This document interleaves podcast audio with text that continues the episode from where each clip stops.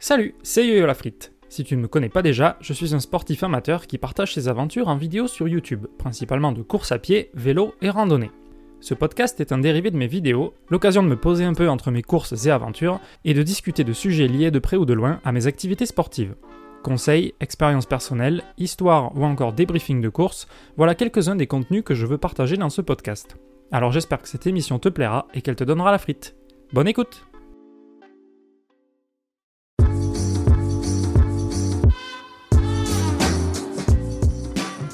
Salut, c'est YoYo, j'espère que vous avez la frite.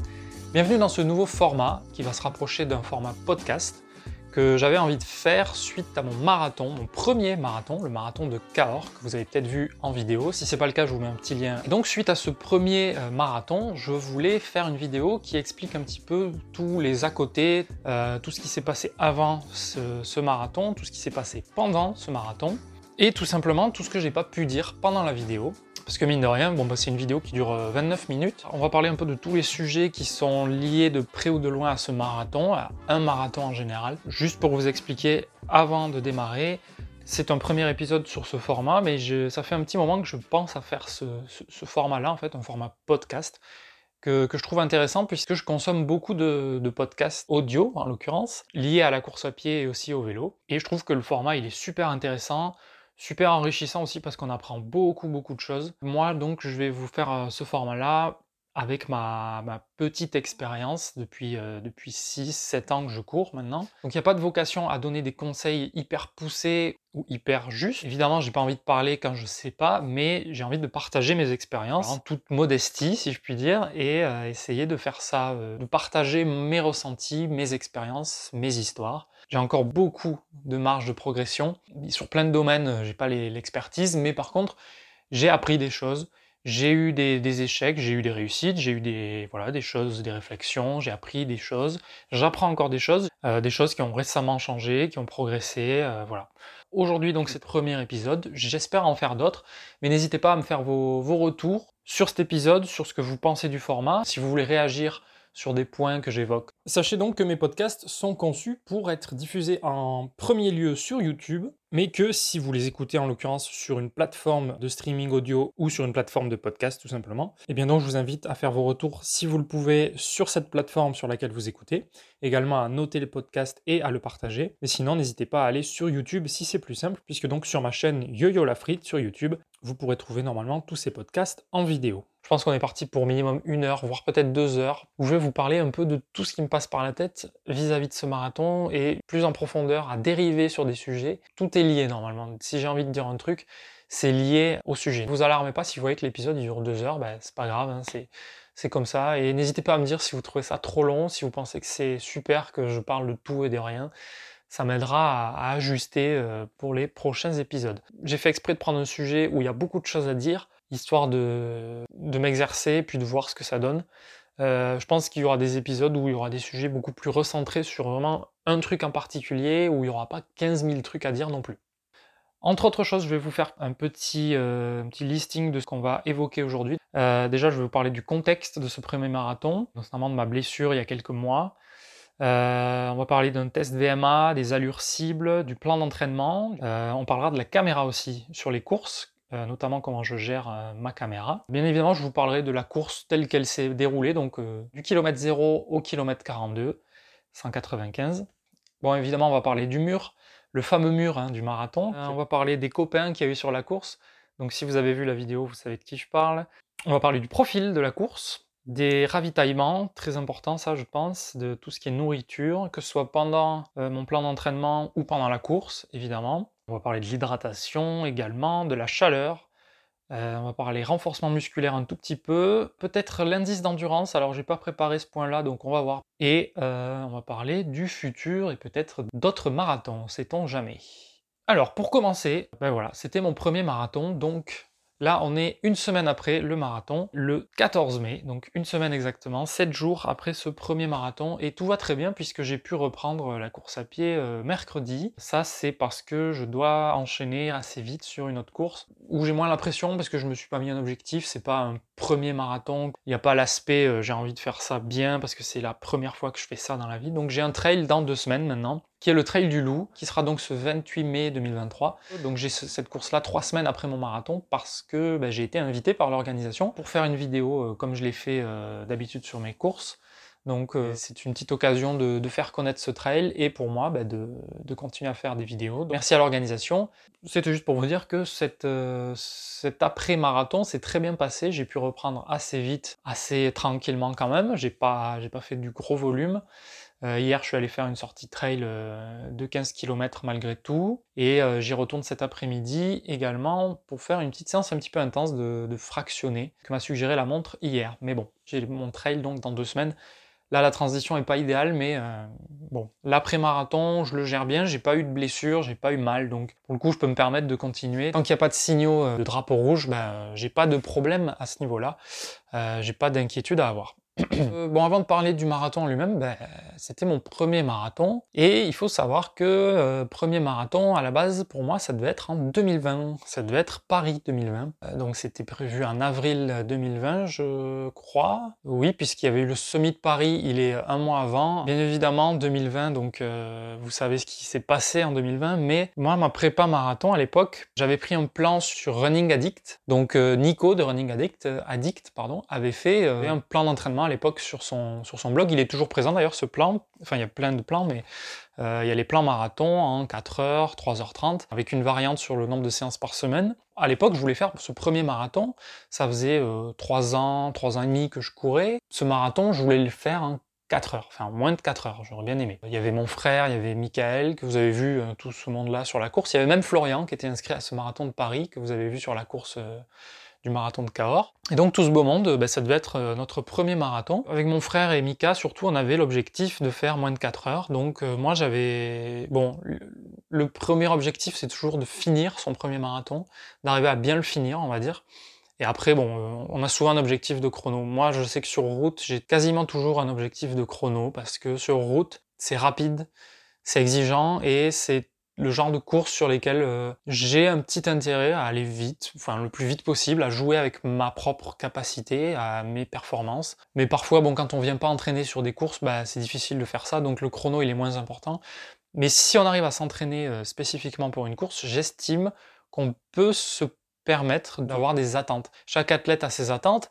Et c'est ça que j'aimerais d'ailleurs partager euh, globalement, c'est qu'en course à pied, euh, on fait surtout la course avec soi-même et pas avec les autres. En tout cas, quand on n'est pas un élite, euh, je considère que si on vise pas un, haut de classement, ça sert à rien de se prendre la tête à essayer d'être le meilleur classé. Bon, en fait, être mieux classé, forcément, c'est être sur un meilleur chrono par rapport à sa propre performance, à son propre objectif. Donc, c'est ça qui fait le jus pour moi, c'est la performance personnel, individuel. C'est ça qui compte et euh, voilà, chacun a son objectif.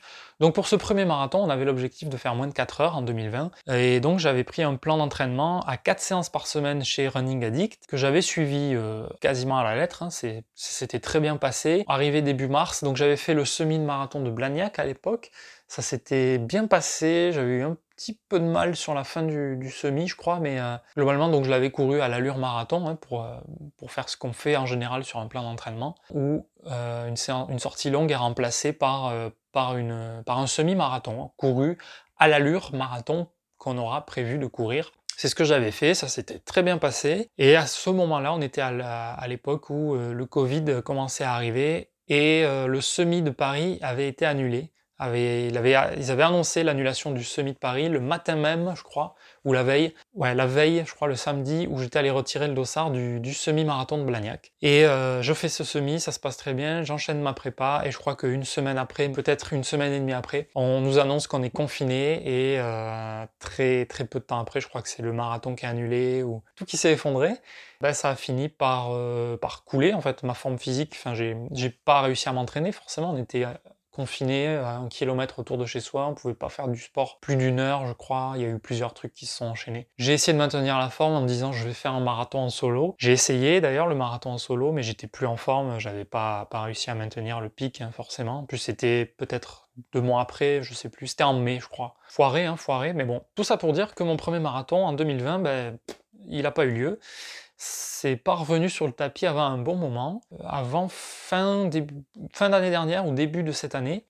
moi, après le Covid, euh, après les premiers confinements, là, j'ai voulu reprendre du plaisir en course à pied, juste me faire plaisir, refaire des courses, refaire des trails par-ci par-là, des sorties vélo. J'ai redécouvert le vélo, j'ai découvert le bikepacking, le voyage à vélo dans une certaine mesure. C'est une pratique qui m'a vraiment euh, énormément plu quand j'ai commencé. Et bah, du coup, les, pratiques sportives euh, se sont variées euh, pour moi et l'idée d'un marathon, elle n'est pas, pas revenue. Et il y a eu un, en fait, il y a eu un moment pivot pour moi où j'ai bah, de nouveau changé complètement d'état d'esprit. En fait, c'est après mon, ma tentative, on va dire, parce que je ne vais pas dire mon voyage à vélo, Toulouse-Monaco, qu'on a essayé de faire en septembre dernier, 2022 avec euh, mon collègue Florian. C'est pas le même Florian qui avait sur le marathon de Cahors, c'est un autre. Si vous avez vu la vidéo, ben, vous, vous voyez de qui je parle. On a essayé de faire Toulouse-Monaco, donc à vélo en 14 jours, bah 7 jours aller, 7 jours retour.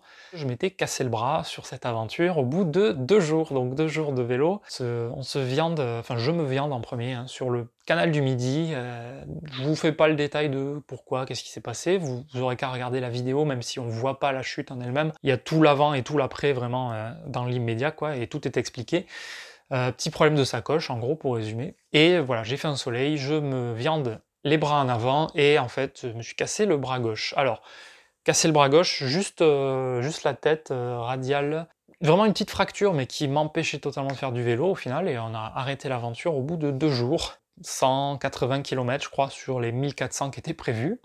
Bref, voilà, cette aventure a été un, petit échec et c'est là que j'ai eu un changement d'état d'esprit parce que à ce moment-là, ben moi j'étais euh, j'étais super en forme et surtout je me faisais vachement plaisir sur mes différentes pratiques sportives. Je faisais des trails par-ci par-là. Euh, j'avais fait le trail du Griffoulet un peu avant et j'avais fait surtout le trail de l'argent double qui avait été une belle épreuve pour moi. J'avais fait l'hivernal des Templiers aussi un an avant. Enfin, en décembre 2021. Euh, tout ça, bah, c'était cool. Et puis, je faisais du vélo l'été. Euh, j'avais fait du bikepacking à Aubrac. Mais je me faisais globalement, l'idée c'était de me faire plaisir sur mes courses. Petite challenge sportif quand même, mais euh, surtout je me faisais plaisir sur ces courses. Euh, mais sans aller forcément chercher des gros gros euh, steps au-dessus de ce que je faisais déjà en termes de trail, en termes de course. Le gravel aussi, du coup, je m'étais mis au gravel. Et bref, voilà, je me casse ce bras immobilisé forcément, donc j'avais le bras en écharpe. J'avais pas de plâtre, je pouvais pas le tendre, je pouvais pas le plier, c'était vraiment très douloureux. J'avais une mobilité vraiment, euh, vraiment réduite sur ce bras. Donc je pouvais pas en faire grand chose. Donc j'ai eu un arrêt de travail, évidemment, 14 jours. 14 jours, donc une radio au début qui, détermine ben, qu'est-ce qui est cassé, on m'immobilise, on met quelques médicaments, c'est repos. Euh. Donc quand c'est comme ça, évidemment, et qu'on est sportif comme moi depuis, euh, depuis un un petit bout de temps et qu'on est habitué à faire 3, 4 séances par semaine euh, régulièrement, bah, du jour au lendemain de faire zéro séance, c'est très difficile, c'est exigeant pour l'esprit. Au début, euh, alors moi je l'ai bien pris l'accident en fait. Voilà, j'ai accepté la chose assez vite où j'ai dit bon ben voilà, on arrête le voyage, on rentre chez nous et tant pis, c'est les aléas, ça peut arriver. Tout moment, il peut y avoir un problème et voilà, c'est les aléas du sport, hein. même en trail sur une grosse épreuve, peut arriver un accident donc euh, bon, je l'ai bien accepté ce, cet accident et bon, Malgré tout, quand tu te retrouves du coup euh, en septembre, euh, il fait encore beau, c'est l'été, il fait très bon dehors. Tu étais censé te faire 14 jours, enfin deux semaines de, voyage. Euh, tu devais voir la côte, la côte méditerranéenne, Monaco, voir des super beaux coins. Bah, tu te retrouves coincé. Alors j'étais chez mes parents en Aveyron du coup pour mes, deux premières semaines d'arrêt parce que quitte à être, quitte à être arrêté pendant mes vacances, euh, immobilisé aussi en partie, bah, autant être accompagné et être avec mes parents et la famille. Au moins, je profite un petit peu plus de mes vacances plutôt que d'être tout seul à Toulouse euh, dans mon studio. Bon, bah, au bout de 2-3 jours, quand même, euh, le moral était pas foufou. Tu comprends pas pourquoi ça t'est arrivé, mais bon, enfin, tu te demandes pourquoi ça tombe sur moi alors que j'ai rien fait, quoi. Mais bon, c'est vraiment des réflexions idiotes de l'esprit. Hein. C'est c'est pas volontaire, mais forcément, on, est tous passés par là où on, broie du noir et on dit euh, pourquoi ça m'arrive? J'aurais dû être sur la route et, et, kiffer mon, voyage et tout. En fait, ce manque, du coup, m'a poussé à assez vite reprendre le sport, puisqu'en fait, Au bout de quelques jours, je me suis rendu compte que je pouvais aller marcher déjà, puisque j'avais le bras en écharpe, plié, mais ça m'empêchait pas d'aller marcher. Donc ça a été un moyen pour moi de rebondir assez vite en me disant, faut que je fasse un truc. J'essaye de manger, de me nourrir comme il faut pour bien ressouder euh, l'os. Donc j'essayais de, m'alimenter de trucs protéinés ou voilà réputés pour euh, aider les os à se reconstruire. Ça m'empêchait pas aussi de manger un peu, enfin de profiter de manger ce dont j'avais envie. Donc tu arrêtes le sport et en plus tu manges un peu plus mal quand même.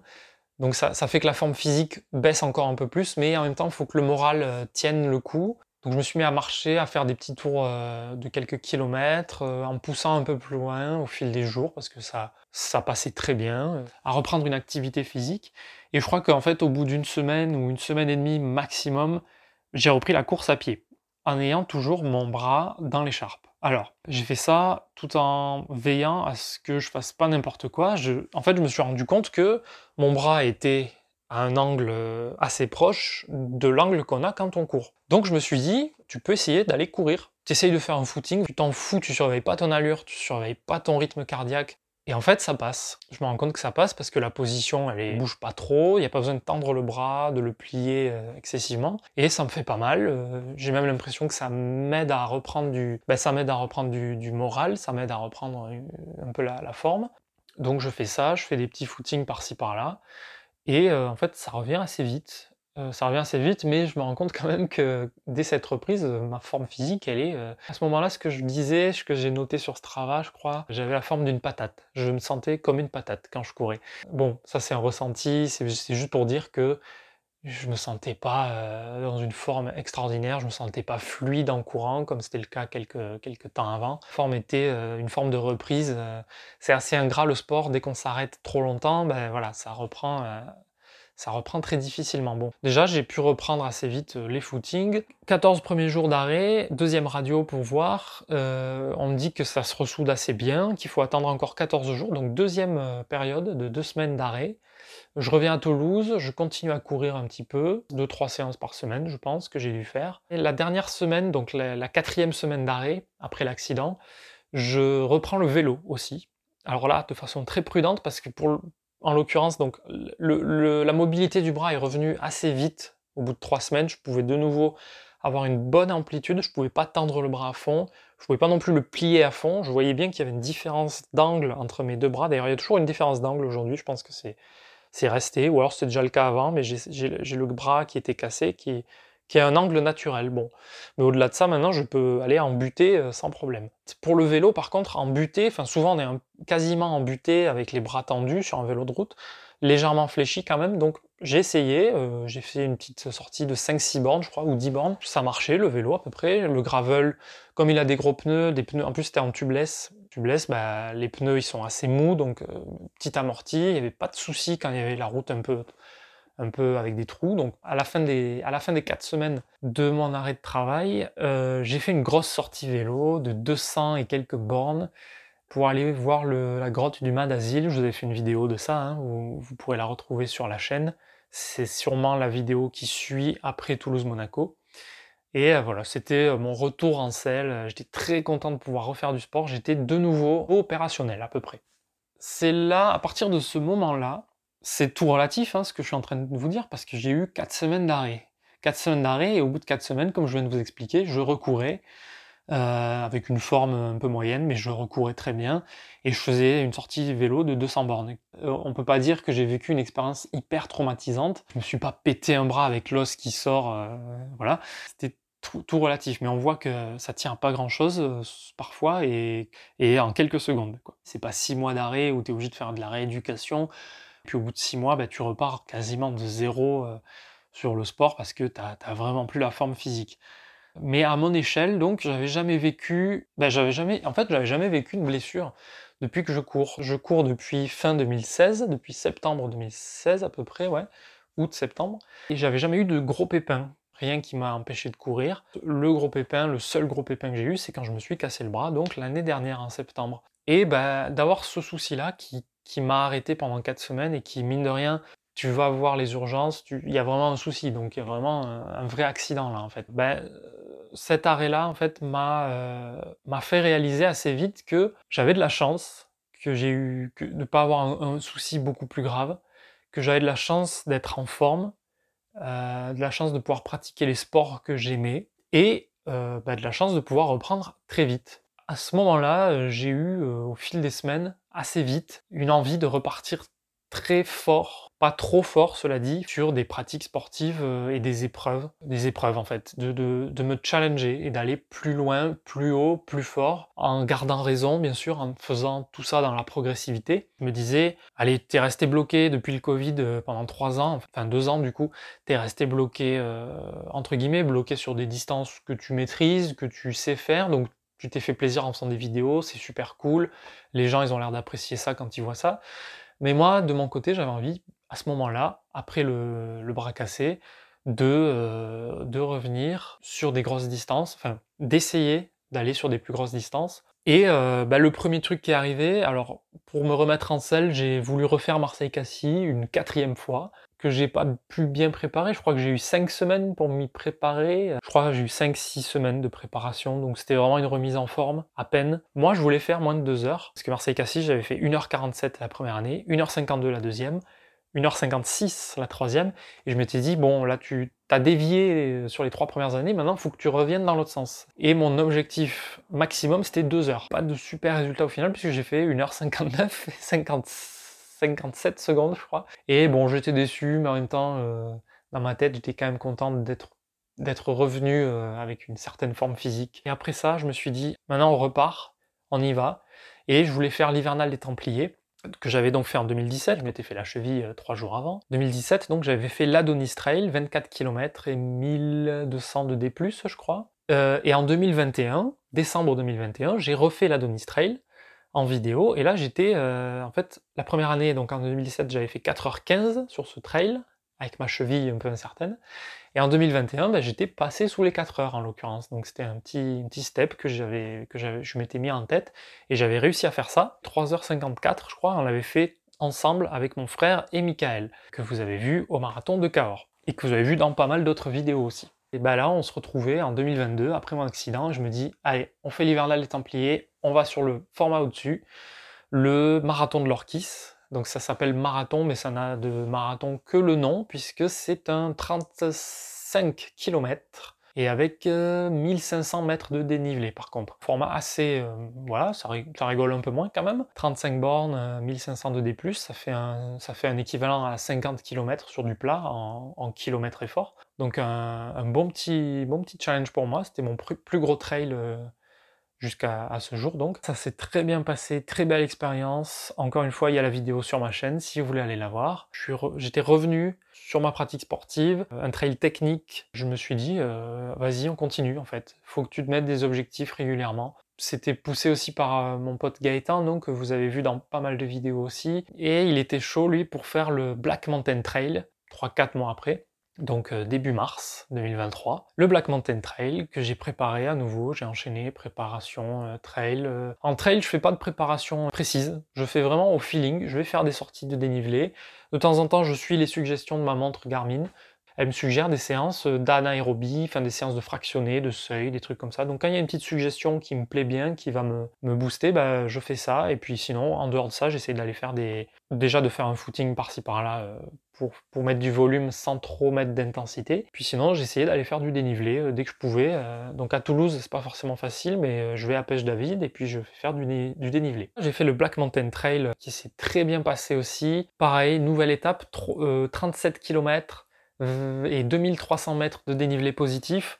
Donc encore une, belle progression, une belle étape franchie et une réussite pour moi puisque j'avais en trail, j'aime bien ne pas me mettre la pression, mais j'aime bien avoir quand même en général un petit objectif de chrono. Euh, si je peux l'atteindre, c'est un plus. Et donc là, euh, je m'étais fixé autour des 6 heures pour ce trail, euh, puisque c'était un 60 km effort à peu près. 37 km à plat plus 2300 de D+, ça fait à peu près 60 km sur du plat. Et je l'ai fait en 6h07.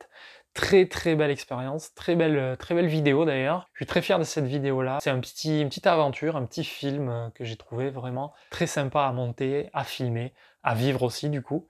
Et voilà, je suis très fier de cette course. Après ça, je m'étais dit, euh, donc ça je l'avais anticipé sur ce début d'année, ben là il y avait le marathon de Cahors qui devait avoir lieu, la première édition du marathon de Cahors. Donc quelques mois avant, mon frère m'en avait parlé, donc un marathon festif, un peu comme celui des le marathon du Médoc, où il y a des dégustations, on peut venir déguiser, mais on peut aussi le courir comme un vrai marathon euh, et essayer de faire euh, un chrono. Mon frère avait l'air chaud, Mika avait l'air chaud, il y avait même euh, d'autres membres que vous avez vus dans la vidéo. Nico et Christelle qui devaient le faire. Tout le monde était chaud. Moi, je m'étais dit, bon, je suis reparti, là, je suis reparti dans un mood où j'étais dans des trails. Bon, ouais, le premier marathon, ça serait quand même cool de le faire enfin, parce que la dernière fois, c'était en 2020, on n'a pas pu le faire. Je m'étais dit, si le Black Mountain Trail, si la prépa du Black Mountain Trail se passe bien, si la course se passe bien, sans blessure, je me laisse une semaine de répit après la course. Si ça va bien, tu t'inscris au marathon de Cahors. Et pour le coup, ça s'est bien passé, donc je me suis inscrit euh, en me disant en plus que c'est un marathon, euh, bah c'est pas un gros marathon,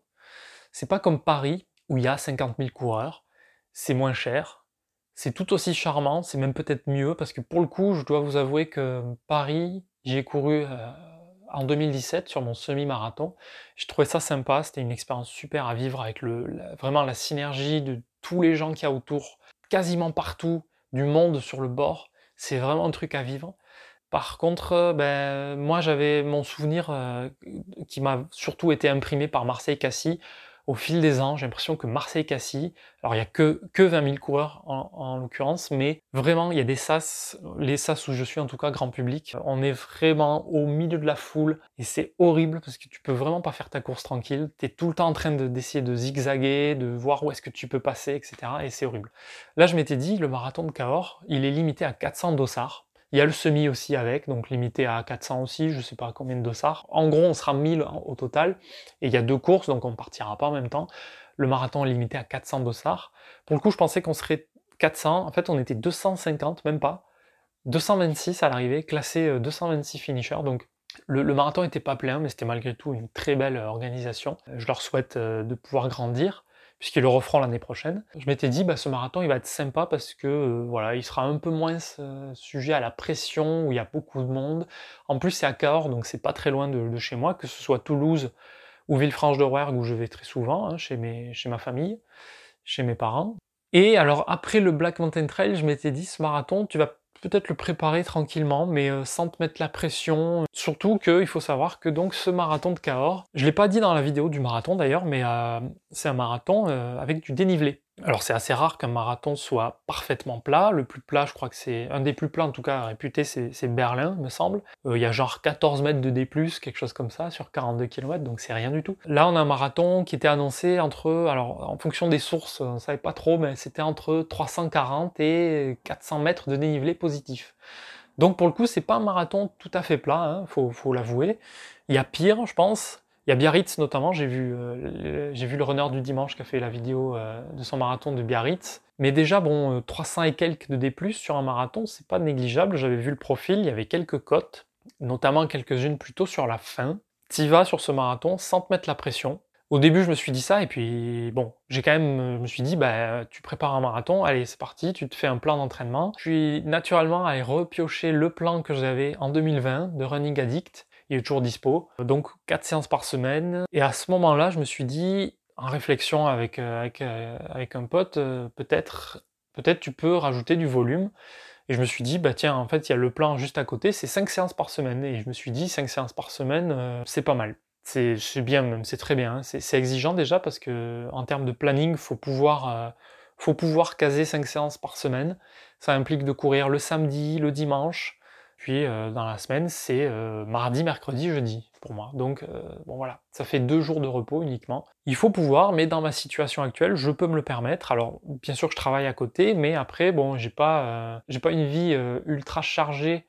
donc le soir, je peux me permettre d'aller courir sans souci. J'ai pas d'enfant. Donc je me suis dit bon, tu fais cinq séances par semaine et sur une très bonne suggestion de Gaëtan, mon pote, je me suis dit que j'allais faire un test VMA. Un test VMA, ça permet vraiment à un instant donné d'avoir une forme, euh, enfin de, connaître sa forme physique. C'est vraiment un indicateur. Quelle est notre capacité à courir vite, en gros. Hein. Quelles sont les allures qu'on peut tenir? Donc le test VMA, euh, VMA c'est vitesse maximale aérobie. Je ne vais pas vous détailler ce qui existe comme test VMA, mais moi euh, j'ai suivi la suggestion de Gaëtan qui suit, euh, en l'occurrence lui là, au boulot en fait ils ont, ils ont un coach un peu. Ce coach lui a dit de faire une séance, un test VMA donc qui consiste à faire quatre tours de piste, donc les pistes d'athlétisme hein, qui font 400 mètres. Tu fais 4 tours de piste, donc 1600 mètres. Tu les fais les plus, le plus rapidement possible. Euh, et à la fin, ben, ta moyenne sur ces 4 tours de piste, ça te donne ta VMA. Euh, ça pourra faire éventuellement l'objet d'un épisode un jour, mais je suis pas forcément hyper calé là-dessus. En tout cas, il faudra que je me renseigne. Moi, je peux juste vous dire que de la vitesse maximale aérobie, en général, on peut quand même déterminer assez bien ses allures d'entraînement sur les diverses distances typiques d'entraînement, c'est-à-dire 5 km, 10 km, semi-marathon et marathon. C'est des séances, après, euh, voilà, tu cours X temps à ton allure semi-marathon. Tu fais ça trois fois, trois fois 20 minutes à allure semi-marathon par exemple, je dis n'importe quoi, mais pour connaître ses allures, donc il faut connaître sa capacité. Et le test VMA permet vraiment de faire ça. Donc j'ai fait mon test VMA, donc euh, première semaine d'entraînement euh, pour le marathon, 1600 euh, mètres à fond, et puis j'ai fait 15,1 km/h. Donc c'était ma meilleure VMA à ce jour, puisque j'avais testé ma VMA il y a 3-4 ans, j'avais testé deux ou trois fois, et à chaque fois j'étais à 14, euh, entre 14,3 je crois, et 14,5 km/h. Il faut savoir que le test VMA, il est valable à un instant T, il est valable quelques semaines, mais au bout d'un certain temps, il faut en refaire un si vous voulez savoir si vous avez progressé ou si vous avez régressé en fait. la forme, elle, est tellement variable en course à pied, euh, la forme physique, qu'elle n'est pas valable euh, des mois et des mois. C'est comme si vous vous pesiez sur la balance tous les six mois. Vous allez avoir une variation en six mois, mais euh, ça veut rien dire. Il y a, des variations euh, intermédiaires. Donc en fait, bon, le test VMA, ça permet de, se tester à un moment donné et de partir d'une base ou de, voir quel a été le résultat de l'entraînement. Typiquement, là, il faudrait que j'en refasse un si je voulais voir si j'ai été, si je me suis amélioré au fil de ces semaines d'entraînement. Je vais attendre que le trail du loup passe dans deux semaines et je referai, je pense, un test VMA pour voir où j'en suis en fait. Bah, j'ai fait ce test et ça m'a permis de déduire des allures d'entraînement et surtout une capacité potentielle à faire mon marathon en X heures. Que 15,1 km/h de VMA, ça permettait en théorie d'aller prétendre jusqu'à 3h30 sur marathon. Ce qui pour moi était une grosse surprise parce que mon objectif c'était quand même moins de 4 heures. Moins de 4 heures donc c'est du 5 minutes 40 au kilomètre. En 2020, je m'étais entraîné sur des allures à 5,20, 5,30 kilomètre. Euh, donc je m'étais mis une petite marge pour mon, objectif de moins de 4 heures. Le plan d'entraînement se passait très bien avec ces allures-là. Et là, 2023, je me rends compte que mon test VMA me dit que je peux prétendre courir un marathon en 5 minutes au kilomètre. Et là, je me suis dit, 5 minutes au kilomètre, c'est quand même super rapide. Euh, pour vous dire, mon premier semi-marathon, en 2017, je l'avais couru tout petit peu plus lentement que 6 minutes au kilomètre. Bon, c'était il y a 6 ans, mais je me suis dit 5 minutes au kilomètre sur marathon, 42 km à tenir comme ça, ça va être velu. Mais j'ai dit, ok, le test VMA dit ça. Étant donné que moi, mon objectif, il est de moins de 4 heures, je me suis dit que j'allais faire varier mes allures d'entraînement marathon entre 5 minutes au kilomètre et 5 minutes 20 au kilomètre, histoire de retrancher vers le un peu plus lent tu vas mollo, tu te mets pas un sur-objectif de malade. Ça me laissait quand même une marge sur mon, objectif de 4 heures. En fait, j'arrivais à courir à ces allures-là, donc je me suis dit, autant essayer de s'entraîner pour ce chrono-là. Si tu peux arriver à le faire, bah vas-y, hein, n'hésite pas. En gardant en tête que, d'une part, c'est mon premier marathon, donc je ne peux pas savoir à quoi m'attendre exactement sur toute la course, et surtout en gardant en tête que c'est pas un marathon plat. Il peut se passer des choses que je vais pas maîtriser comme j'aurais maîtrisé sur un marathon tout plat. Mon plan, euh, je l'ai déroulé, il s'est très très bien passé. Bon, malheureusement, entre guillemets, j'avais que 7 semaines pour m'entraîner, puisque je partais donc du Black Mountain Trail, mais j'estimais que je partais pas de zéro non plus, c'est-à-dire que j'avais fait un entraînement pour ce trail déjà, depuis janvier. Donc je partais d'une base déjà. J'étais pas, euh, je partais pas de zéro, j'avais déjà une, bonne base, euh, une bonne caisse entre guillemets. Mine de rien, bon, l'entraînement trail et l'entraînement marathon, il y a quand même de, fortes spécificités et de fortes différences entre les deux du coup. Pour ce marathon, j'ai l'entraînement, j'ai délaissé le dénivelé forcément. Peut-être que j'aurais dû en mettre un peu plus, mais c'est pas forcément facile là où j'habite à Toulouse euh, d'aller faire du dénivelé tout le temps ça aurait pu être bien d'arriver à faire un peu plus de travail en côte. Il y avait le samedi, où le samedi c'était systématiquement sur le plan d'entraînement marathon, du fractionné en côte. Mais ça c'est plus un travail musculaire qu'un travail vraiment de, fond en côte. J'ai essayé de faire des sorties longues par moment avec euh, des petites, euh, enfin des, pentes assez légères mais un petit peu longues. J'ai pas pu en faire beaucoup beaucoup, donc euh, bon, le dénivelé c'était un petit peu ma crainte sur ce marathon. Là je m'étais focalisé sur ce plan d'entraînement, sur les séances de qualité et faire vraiment euh, mes allures, marathon, semi, 10 km. Et je voyais que ma forme, euh, ma forme augmentait quand même très très bien. en l'occurrence, parce que j'avais euh, le cardio qui était bas en endurance fondamentale, avec une allure que je trouvais rapide, en footing si vous voulez. 130, 135 battements par minute, ce qui est bas. Hein. Normalement, je, je suis plus haut que ça. Enfin, j'étais plus haut que ça dans les dernières années. Là, je me sentais très à l'aise en footing, le pas léger, le pas, euh, rapide aussi, la bonne fréquence de pas qui, était proche des 180 euh, pas par minute. C'est tout un ensemble de variables qui jouent. Et là, ben, sur cette prépa, j'avais tout qui était euh, très bien équilibré et de très bons indicateurs. Quoi. Voilà, on en vient donc sur certains détails de cette préparation. Depuis la dernière hivernale des Templiers en décembre, il y a un truc que je fais, enfin il y, a, des trucs sur lesquels je me suis focalisé, que je surveillais beaucoup moins avant, avant décembre 2022. Alors, vous dire pourquoi c'est en décembre 2022 que j'ai eu ce déclic, peut-être justement parce que l'hivernal des Templiers, là, ça commençait à être une épreuve un petit peu plus sérieuse pour moi. Donc, décembre, novembre, novembre, j'ai commencé en novembre à euh, surveiller deux choses. Déjà, mon alimentation, à vraiment essayer de pas faire d'excès, euh, hormis euh, se faire plaisir de temps en temps avec des repas en famille ou des choses comme ça, mais après de pas avoir d'excès, de pas acheter des conneries, des, bonbons ou des choses comme ça, ce qui pouvait m'arriver avant. Sûr, ça peut toujours m'arriver, mais pas systématique évidemment, heureusement. Mais surtout faire attention à ce que je mange en quantité puis en qualité. Donc vraiment focaliser sur manger bien. Quand je suis au boulot le midi, euh, on a la cantine, ne pas forcément prendre tout le temps tout ce qui est à disposition, c'est-à-dire entrée, plat, fromage, dessert, ce que je faisais très souvent. Moi, je suis un très bon mangeur. Là, euh, j'ai essayé de faire un peu plus gaffe sur ces derniers mois, euh, de pas me faire des, forcément des grosses quantités et essayer de varier les, aliments. Euh, pas manger de fromage le soir parce que de toute façon c'est un truc que je fais pas. Je j'achète pas de pain. Le midi, de pas manger euh, systématiquement du pain et en fait d'essayer globalement de ne pas manger du pain quand j'ai pas forcément besoin parce que le pain c'est quand même un truc assez lourd je trouve et enfin s'il y a un truc qui, sur lequel je peux travailler c'est le pain. Moi je viens d'une famille où on mange beaucoup de pain pour tout avec tout. Enfin quand c'est adapté mais je veux dire un, repas chez moi c'est souvent le pain, il y a,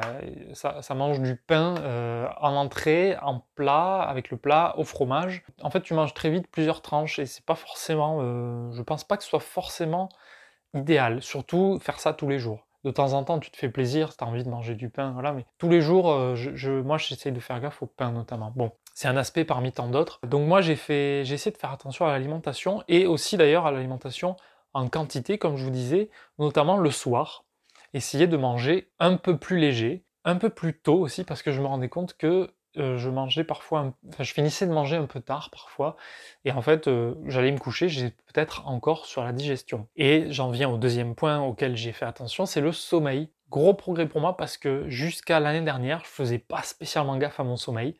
Alors le week-end, j'arrivais à faire des nuits de 7, 7h30 peut-être, pas forcément beaucoup plus je pense.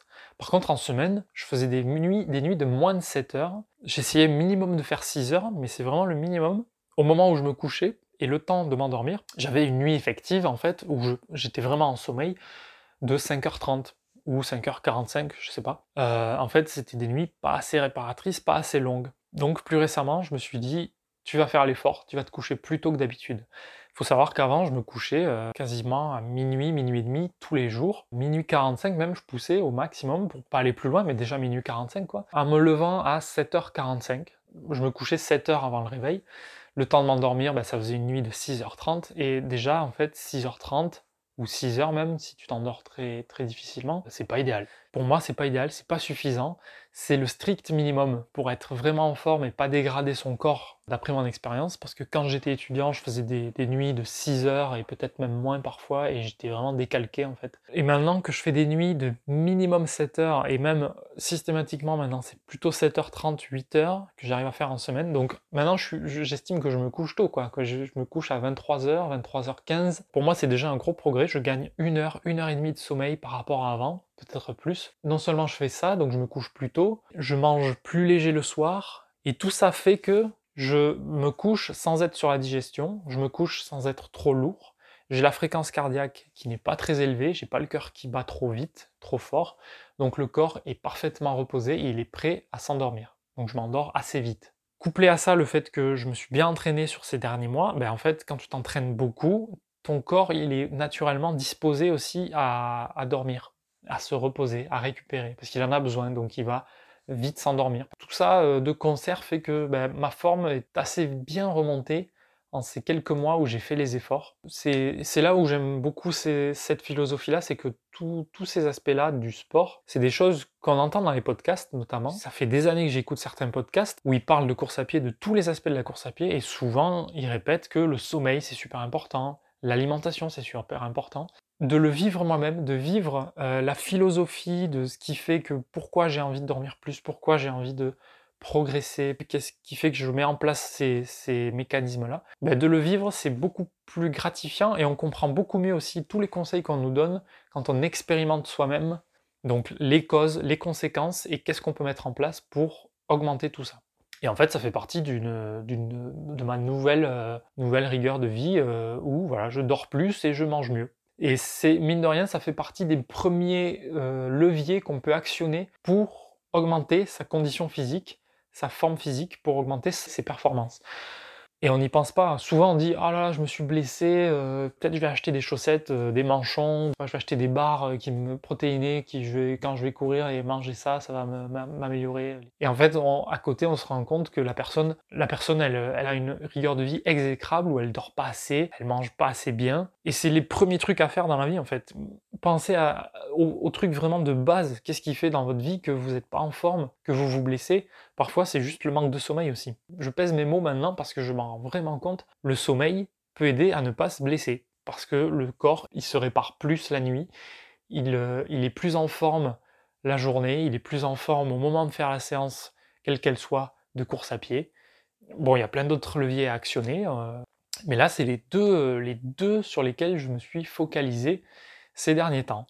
Donc c'est comme ça que j'ai préparé mon marathon euh, de Cahors. Cette prépa, depuis qu'elle a commencé, donc elle a duré 9 semaines. Donc j'ai dit 7 semaines tout à l'heure, en fait c'était 7 semaines au moment où euh, l'affûtage commençait. Donc il y a les deux dernières semaines, l'affûtage qu'on appelle, où on réduit la charge d'entraînement. C'est fait pour que le corps se recharge, les capacités physiques euh, soient de nouveau pleines avant le marathon. Parce que si tu continues à t'entraîner super intensément, super souvent, avant la course, ben en fait, tu arrives sur la course, tu es déjà fatigué, mentalement, physiquement, c'est pas dans ton intérêt euh, pour la course. Donc les deux dernières semaines, typiquement, d'un plan d'entraînement, elles sont plus légères. La prépa donc a duré 9 semaines, 5 séances par semaine. J'ai eu un trail entre temps aussi. Euh, typiquement, un plan d'entraînement marathon en général, c'est 12 semaines. Euh, il y en a même à 16 semaines. Et pour le coup, c'est un truc que j'aimerais bien euh, essayer parce que là, j'estime que, bon, c'est le planning qui a fait ça, c'est euh, les objectifs qui se sont un peu enchaînés. J'avoue que c'était pas idéal d'avoir le Black Mountain Trail et le marathon aussi proches l'un de l'autre. J'ai réussi à le gérer franchement très bien, mais j'aimerais bien quand même essayer un jour d'avoir un marathon avec 12 à 16 semaines peut-être sans rien avant, ou avec des petites courses par-ci par-là pour vraiment euh, se faire plaisir et maintenir une forme, mais pas des gros objectifs euh, de deux mois avant le marathon ou quoi. Vraiment avoir toute une prépa focalisée sur le marathon. Ça, j'en reparlerai peut-être juste après. Ben, je suis arrivé sur le marathon euh, ben, très en forme. bon, j'ai eu un petit rhume trois semaines avant, je crois, trois semaines avant. Le petit rhume a duré une semaine, une semaine et demie. Euh, mais je préférais qu'il se passe bien avant et qu'il se finisse avant la course plutôt que euh, comme mon frère qui lui a été malade euh, une semaine avant la course. Et donc il a couru la course en étant en partie malade, je pense. Donc voilà, tout ça c'était le contexte avant le marathon la prépa, euh, mon contexte personnel, qu'est-ce qui a fait que j'ai été amené à faire ce marathon et avec euh, quelles envies je suis arrivé sur cette course? Bah, il y avait l'envie aussi de le faire avec mon frère parce que lui il était motivé pour faire ça. Alors avec mon frère, ça veut pas dire courir toute la course avec lui parce que sur une course sur route particulièrement, on n'a généralement pas un objectif parfaitement identique, on peut pas prétendre courir au même rythme exactement. Donc on s'était dit que, enfin moi j'avais quand même envie de le faire avec eux parce que mon frère et Mika ils étaient bien chauds pour faire ce marathon. Le jour de la course, euh, moi je suis arrivé euh, à ma surprise en fait avec assez peu de pression, sachant qu'il y a des fois où je m'étais vraiment mis une pression de dingue sur des courses parce qu'en fait j'étais impressionné. Justement, ça fait écho à ce que je disais tout à l'heure, le semi-marathon de Paris en 2017. J'étais intimidé de fou par cette course. Bon, déjà parce que ça faisait six mois que je courais à peu près. Hein. Six mois que je courais et je faisais mon premier semi-marathon. Pour le coup, c'est souvent ce qu'on fait hein, quand on débute la course à pied. On n'est pas vraiment progressif. J'étais bien plus jeune aussi à l'époque. J'étais aussi euh, plus facilement impressionnable, on va dire. En fait, ça faisait pas très longtemps que je travaillais dans une entreprise. Ça faisait deux ans que je travaillais en entreprise à l'époque. Non pas que je sois très vieux aujourd'hui, mais j'ai plus d'expérience quand même. Enfin, je sortais des études presque dans ma tête. J'étais encore un, jeune. Voilà. Je commençais la course à pied depuis quelques temps, mais je faisais pas gaffe à mon sommeil, pas spécialement gaffe à mon alimentation, donc c'était pas, c'était pas foufou tout ça. Je suis arrivé sur ce marathon de Paris en étant débutant en course à pied, en étant, c'était la première fois que j'allais à Paris. J'y allais avec mon pote Gaëtan, puisque c'est lui, avec Gilles, qui m'ont poussé à la course à pied. J'étais en train de vivre un truc assez intense où il y avait plein de premières pour moi. C'était la première fois aussi que je prenais l'avion. C'est con à dire, mais du coup, c'était la première fois que je prenais l'avion. Alors, c'est pas la première fois que j'étais allé voir Paris, mais euh, du coup, c'était la deuxième. Tous les deux, on avait pris un hôtel à Paris et euh, enfin, on, a visité un peu Paris un ou deux jours avant la course. C'était un événement, quoi, pour moi. Surtout, on est avec 50 000 coureurs. C'est une épreuve que j'avais. C'était la première épreuve aussi que je préparais avec un plan d'entraînement, donc que j'avais suivi. Bon, je comprenais pas tout, pourquoi il fallait faire telle séance, telle séance. Maintenant, je comprends mieux ça. Mais euh, voilà, à l'époque, il y avait plein de premières pour moi et j'étais vachement impressionné par cette course. C'est pour vous dire donc que j'avais une pression énorme à l'époque. Euh, j'ai eu d'autres courses comme ça, Marseille-Cassis, euh, sûrement la première fois, ça m'a vachement impressionné avec le monde qu'il y avait, la préparation. On m'avait même dit, et ça je me rappelle quand même, et je tiens à le souligner, je voulais vachement faire moins d'une heure cinquante sur Marseille-Cassis la première année, et on m'a dit, ah yo yo, t'es un peu ambitieux. On m'a dit ça quelques jours avant la course, et moi je me suis foutu la pression, et finalement j'ai réussi. Waouh, c'était euh, un truc super intense à vivre. Quand ça se passe comme ça, c'est super gratifiant. Ça se passe pas toujours comme ça, malheureusement. Tout ça pour dire que là, sur le marathon de Cahors, je pense que je suis arrivé non seulement super préparé, que j'avais enchaîné des objectifs super impressionnants quand même pour moi. L'hivernal des Templiers, le Black Mountain Trail, super impressionné par cette course, moi. Gros trail avec un gros dénivelé. On s'était levé à 4 heures. Euh, c'était. Enfin, il y avait vraiment une préparation, une rigueur dans le plan d'entraînement et tout. Je suis arrivé sur le marathon, c'était presque plus facile en fait d'arriver sur le marathon parce que c'était à 9h du mat. Euh, j'avais suivi une prépa hyper carrée, ça s'était très bien passé, je savais que j'étais en forme quand même. Et même si c'était une première, même si l'idée de se dire aujourd'hui tu vas courir ton premier marathon, aujourd'hui peut-être tu vas être marathonien, malgré ça, moi j'étais arrivé là-dessus plutôt détente, plutôt confiant, sans pression en fait. Le 4 heures, là, le chrono de 4 heures, c'était un objectif facultatif, secondaire. Le premier objectif, c'était profiter, être content d'être là, de pouvoir faire ce départ, de pouvoir prendre ce départ, enfin. J'y ai pensé euh, très régulièrement, mais depuis ce bras cassé, j'ai toujours cette petite euh, pensée dans ma tête. T'as de la chance d'avoir pu reprendre, de ne pas avoir eu de gros pépins, t'as de la chance d'en être où t'en es aujourd'hui. Donc tout ça fait que voilà, puis les années passant aussi, j'imagine, j'ai moins de pression, euh, j'arrive plus tranquille je me dis voilà, tu allez, tu prends ta caméra aussi. J'avais pas mis mon harnais parce que je voulais pas être trop gêné non plus. Je voulais surtout faire ma course et en bonus filmer. Tu sors la caméra de temps en temps, tu filmes un petit peu. Au final, au final j'ai quand même beaucoup filmé, un peu moins sur la fin de course. Tout était fait pour que je profite surtout et que je fasse ma course tranquille. Et puis les bonus, c'était pouvoir faire une belle vidéo éventuellement, pouvoir avoir la famille sur le parcours, pouvoir avoir des amis sur le parcours c'était pas prévu longtemps à l'avance, puis finalement ils m'ont dit allez on va venir, on va te faire des pancartes même, tu seras pas prêt pour ce que tu vas avoir. Je, je pensais pas que c'était vrai en fait. Et puis euh, tu feras moins de 4 heures si la forme le permet.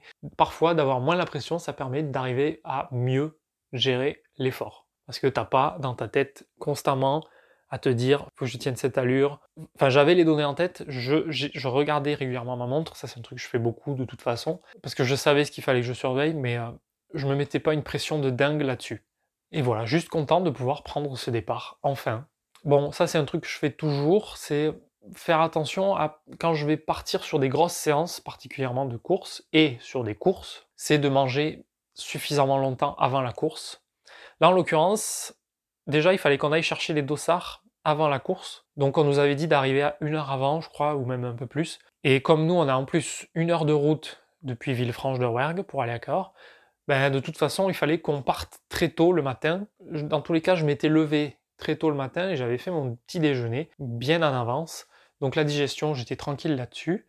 Euh, en général, ce que j'aime bien quand même avant une course, c'est pouvoir faire mon petit déj et pouvoir évacuer. Et là, ce matin-là, et j'étais pas le seul, il y avait mon frère aussi, Mika aussi, on n'a pas réussi. On est parti, on a fait notre trajet, on est arrivé à Cahors, et là on était bien content parce qu'au retrait des dossards, il y avait des toilettes, et donc on a pu évacuer euh, euh, ce qu'on voulait évacuer. voilà, on retire nos dossards, euh, c'était tranquille, on se prépare. alors, le coup de l'échauffement, sur marathon, moi j'avais vu que l'échauffement n'est pas forcément nécessaire. Il n'y a pas besoin de s'échauffer beaucoup avant un marathon, surtout à notre niveau où on n'est pas des élites euh, qui prétendent faire euh, le marathon en 2h30 par exemple, ou 2h. Il faut garder des forces quand même.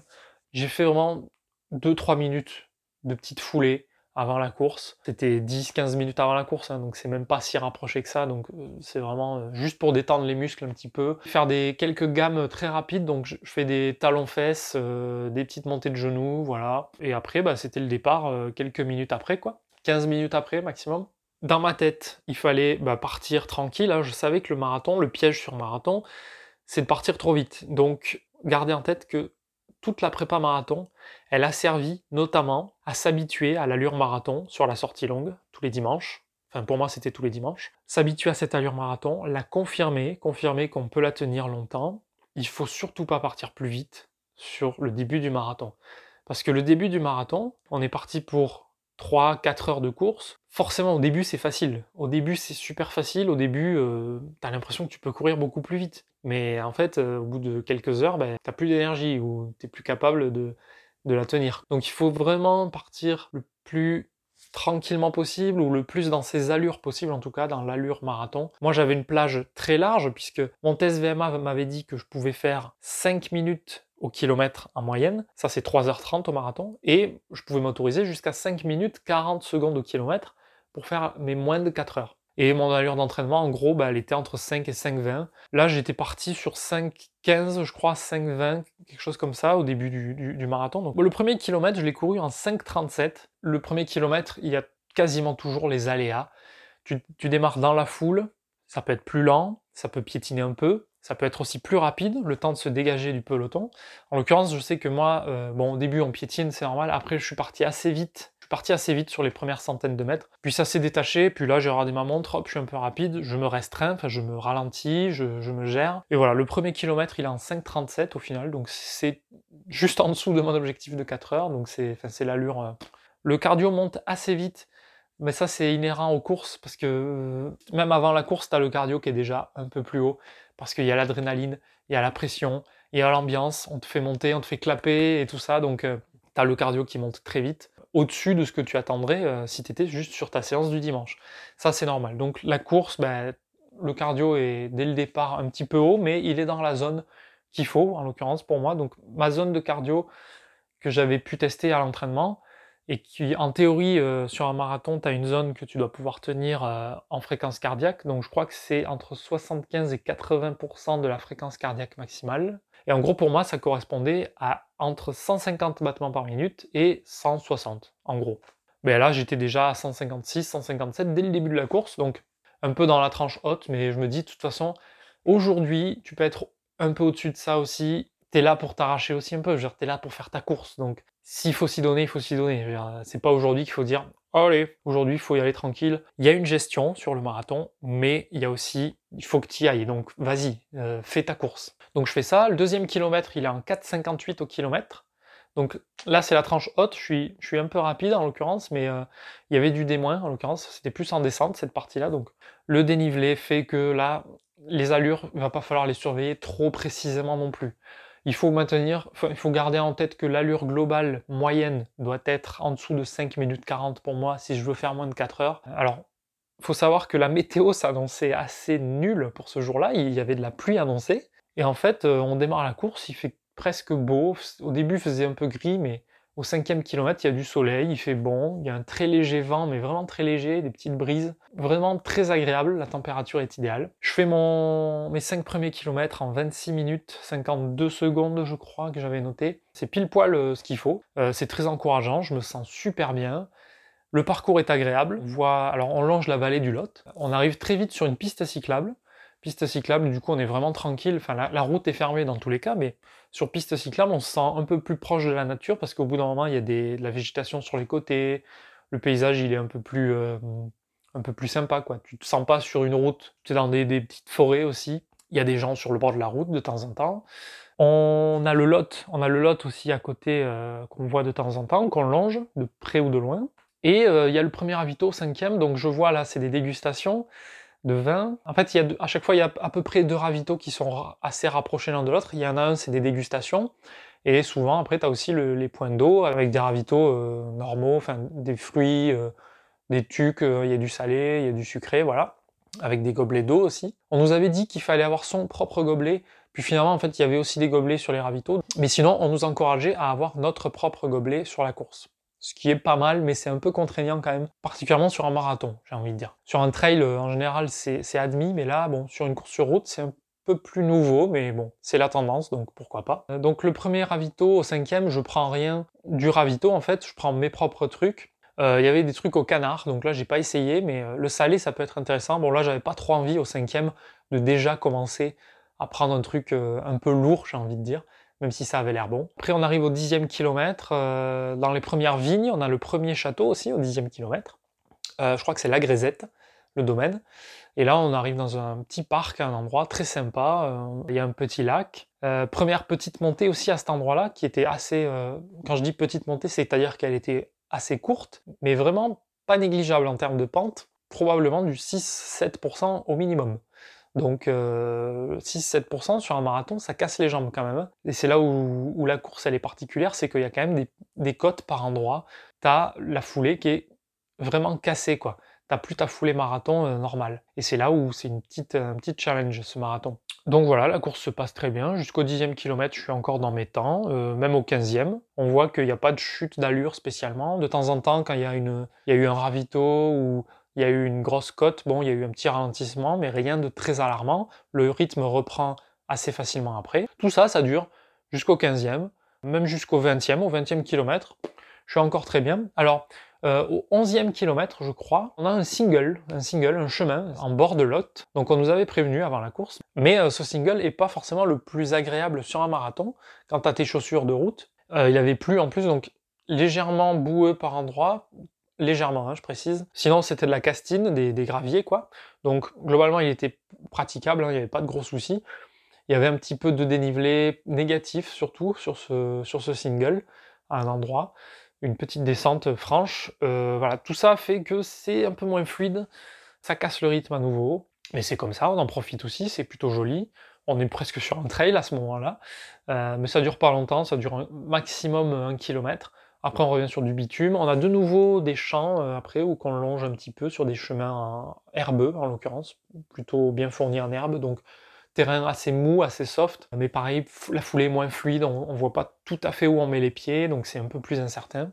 Euh, on arrive à peu près au 20e kilomètre. Ensuite, donc là, on est de nouveau sur les bords du Lot. On a le château de Caix, qui est là, et euh, une belle côte aussi sur le château de Caix. Donc elle dure 300 mètres, c'est rien du tout, mais enfin c'est rien du tout par rapport au trail que j'ai pu faire récemment, bien sûr, mais euh, on prend plus de 20 mètres de dénivelé sur cette côte, donc c'est du 7% à peu près en moyenne, si je dis pas de bêtises, et euh, ça casse bien les jambes. Alors au château de Caix, jusque là j'avais pas pris des gros ravitaux, j'avais pris mes trucs à moi sucrés, là je vois qu'il y a des petites tartines, avec une petite, euh, une petite tartine avec un truc dessus, je vais voir. On me dit que c'est de la truite. À ce moment-là, je sais pas pourquoi dans ma tête, je pense au saumon. Donc pendant toute la course après, je me suis dit, et jusqu'à la fin, j'en parlais avec, euh, avec les autres, ah, il y avait du saumon et tout, c'était trop bien. Alors en fait, non, on m'a dit que c'était de la truite, clairement. Moi j'ai compris du saumon, je sais pas comment j'ai fait. Mais bon, bref. Je me suis dit, je prends ça, bon, c'est du poisson, je suis pas ouf de manger du poisson sur une course, mais bon, j'avais envie de saler à ce moment-là. Donc je me suis dit, Vas-y, prends, ça a l'air bon, c'est léger, en plus c'est une toute petite tartine, hein, vraiment. Euh, donc ça c'était au 18e kilomètre. Ensuite on arrive au 20e, il y a de nouveau un ravito, euh, un vrai ravito là pour les sportifs, entre guillemets, parce que celui où il y avait la tartine c'était le ravito euh, dégustation de vin. Et là je prends un tuc. Alors là en fait je commençais à être dans la phase où je voulais prendre du salé, parce que le salé, pour moi c'est très important sur des grosses épreuves longues, au niveau des jambes, moi je peux avoir des crampes au bout d'un certain temps.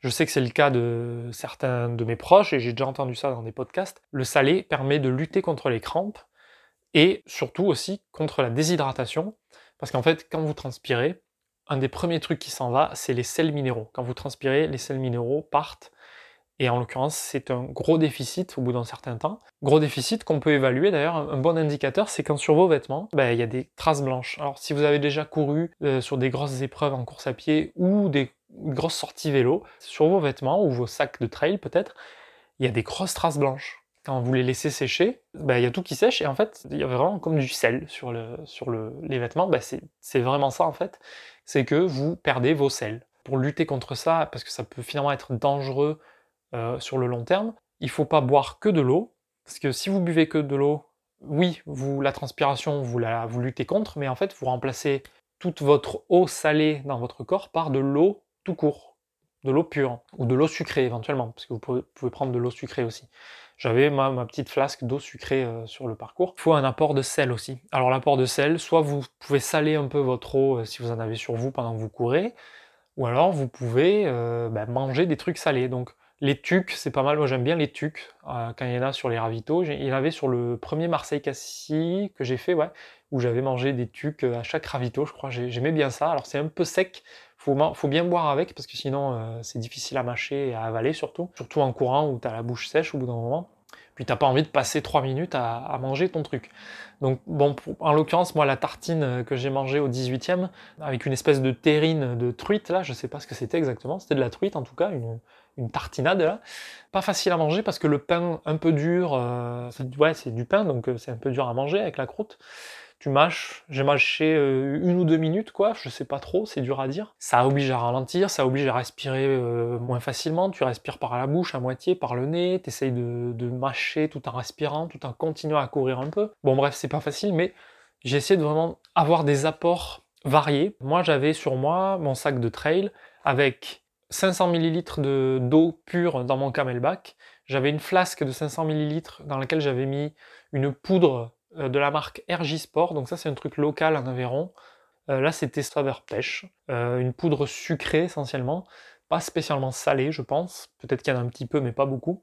J'avais pris ça parce que j'en avais pris sur un ravito euh, en sortie longue quelques semaines avant, ça s'était bien passé. Et là j'avais pris ça parce que je m'étais dit il faut avoir un apport sucré aussi. Enfin, j'ai deux sources d'eau, comme ça c'est bien. En plus de l'eau qu'il y aura sur les ravitaux, éventuellement des coca qu'il peut y avoir. Je sais pas le coca exactement sur une course. En trail, je me gêne pas pour boire des coca parce que ça me fait du bien. Sur une course sur route, je sais pas. J'ai pas trop tenté hormis à la fin du marathon, j'y reviens un peu après, mais le coca, j'ai évité. Donc j'avais mon eau, je prenais de l'eau au bout d'un certain temps sur les ravitaux pour pas forcément toujours boire mon eau qui était euh, en quantité limitée. Je m'étais dit, quand je suis au ravito, que j'ai l'occasion de boire de l'eau, je la prends, je me la jette à la figure aussi, ça m'évite de gaspiller mon eau, et euh, ça m'en laisse pour la fin de course si entre les ravitaux j'ai plus de jus et que vraiment faut que je boive. Ben, au moins j'ai mon eau sur moi, je suis sûr d'avoir de la réserve. Parce que je ne peux pas surveiller combien j'ai d'eau dans mon camelback je sais pas combien je bois en direct, donc euh, bon voilà. Du coup en termes de, nourriture sur moi par contre j'avais pris euh, deux ou trois bars. Alors moi c'est des bars gerblés. Je sais pas si c'est absolument pour le sport, mais je, mange beaucoup de ça moi sur mes entraînements. Enfin beaucoup, quand, il y a besoin, hein, sur des gros entraînements. C'est des barres, euh, des petites barres d'amandes, pas très grosses, pas d'amandes. Parfois j'en prends à la figue aussi. Il y en a certaines c'est des barres sportives, d'autres c'est des barres diététiques, donc c'est un peu entre les deux. Mais il y a un bon apport en sucre en tout cas, donc moi je trouve ça plutôt agréable et très bon. La barre aux amandes en l'occurrence, c'est très très bon je trouve, j'adore ça. Je me prenais une bouchée, une moitié de barre euh, tous les 5 km à peu près. Et j'avais une petite flasque de miel aussi. Ça c'est des flasques de la marque Mule Bar, mais vous avez plein d'autres marques qui font ça. Une petite flasque de 60 ml. Et dedans vous mettez ce que vous voulez. Vous pouvez mettre des gels, moi, des, fois, j'y mets de l'eau aussi, en fait. Quand je veux pas prendre ma grosse flasque pour une petit footing de 45 minutes, je prends ma petite flasque, je mets de l'eau dedans, et en fait, ça me fait deux gorgées d'eau pendant la sortie, deux, trois gorgées d'eau. Pas besoin de plus, et ça se range vraiment très facilement dans ma ceinture. Dedans, là, j'avais du miel, parce que je trouve que le miel, c'est super bon, facile à manger, en fait, c'est quasiment comme boire, c'est du miel liquide. Et euh, j'estime que le miel, c'est un bon apport, euh, c'est un bon apport de sucre. J'aurais peut-être dû le saler un peu aussi. Faudrait, là, j'aurais dû saler mon eau J'aurais dû saler euh, peut-être le gel, enfin le miel du coup. Je sais pas si ça m'aurait aidé, mais je me dis qu'il y a peut-être de ça qui a joué sur la, course au final. Donc ça c'était pour vous dire ce que j'avais sur mes ravitaux à peu près. J'avais peut-être aussi des compotes. Euh, je sais plus si j'en avais une ou deux, mais euh, c'est plutôt léger à transporter, facile à manger, et ça se digère très bien en course, et ça se mâche pas en fait, ça s'avale très facilement, comme le miel finalement. Je crois que j'avais pris deux parfums, j'avais pris pomme, banane. Je crois que j'ai mangé celui à la pomme euh, une heure avant, euh, durant le trajet en voiture en fait, avant le départ. Donc ça, c'était les ravitaillements à peu près pour vous dire que j'ai pris des tucs au bout d'un certain temps. À partir du 20e, 25e, j'ai repris un tuc. Et je sais pas si j'ai pris assez à manger à ces ravitaillements. ma, course la plus réussie à ce jour, je pense, c'est Marseille-Cassis en 2018, mon premier Marseille-Cassis. Et au ravitaillement, je me souviens, ça m'a marqué, je prenais un tuc un bout de chocolat, peut-être même un truc en plus. Je mangeais, euh, j'essayais de, gérer mon truc, j'avais quasiment rien sur moi, donc je prenais en plus une bouteille d'eau, je crois, et j'essayais de pas m'étouffer avec tout ce que je prenais.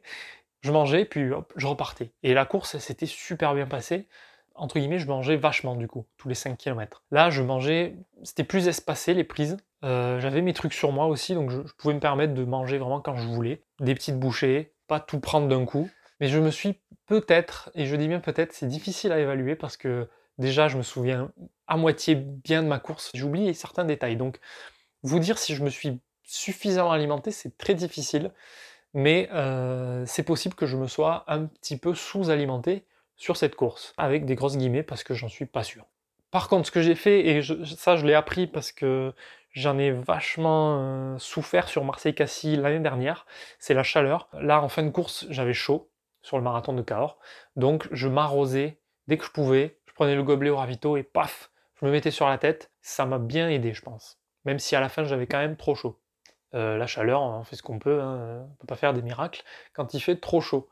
Mais moi, c'est mon point faible en plus. On arrive au 20e, je vais pas skipper à la fin quand même. On arrive au 20e, il y a ces ravitaux salés qui commencent. Si vous avez vu la vidéo, sinon je vous invite à aller la voir d'ailleurs, parce que je vous parle de ça, mais c'est mieux si vous avez vu la vidéo. C'est au 21e d'ailleurs. Au début, ça devait être la famille, au 21e kilomètre, à Luzèche, le petit village euh, de Luzèche, où devait y avoir la famille avec, euh, avec certaines de mes nièces pour, euh, bah, pour nous encourager, voilà, tout simplement. Et bah, ils n'y étaient pas, mais à la place, je vois de loin, vraiment de loin, quelques centaines de mètres avant, je vois, enfin le truc qui m'a marqué, c'est une grosse pancarte YouTube. Je vois le, logo YouTube avec la, vous savez, la flèche. Je vois la pancarte qui s'agite, donc eux aussi m'ont sûrement reconnu d'assez loin. Et euh, bah, assez vite, euh, je les entends. Euh, ils font leur fameuse, leur fameuse petite chanson comme d'habitude. ça me booste. Et bon voilà, je filme, je fais du clapping dans les mains pour tout le monde. Là, on tourne à droite, on fait un demi-tour carrément, et on revient à cet endroit-là pour traverser le Lot. Et en fait, on repasse là où ils se sont mis, donc ils se sont mis là exprès. Je leur repasse devant, ils, courent après moi, trop cool. Franchement, j'ai, les, comme j'ai dit, j'ai les meilleurs supporters là. J'étais trop fier d'eux. J'étais trop content, j'étais super boosté.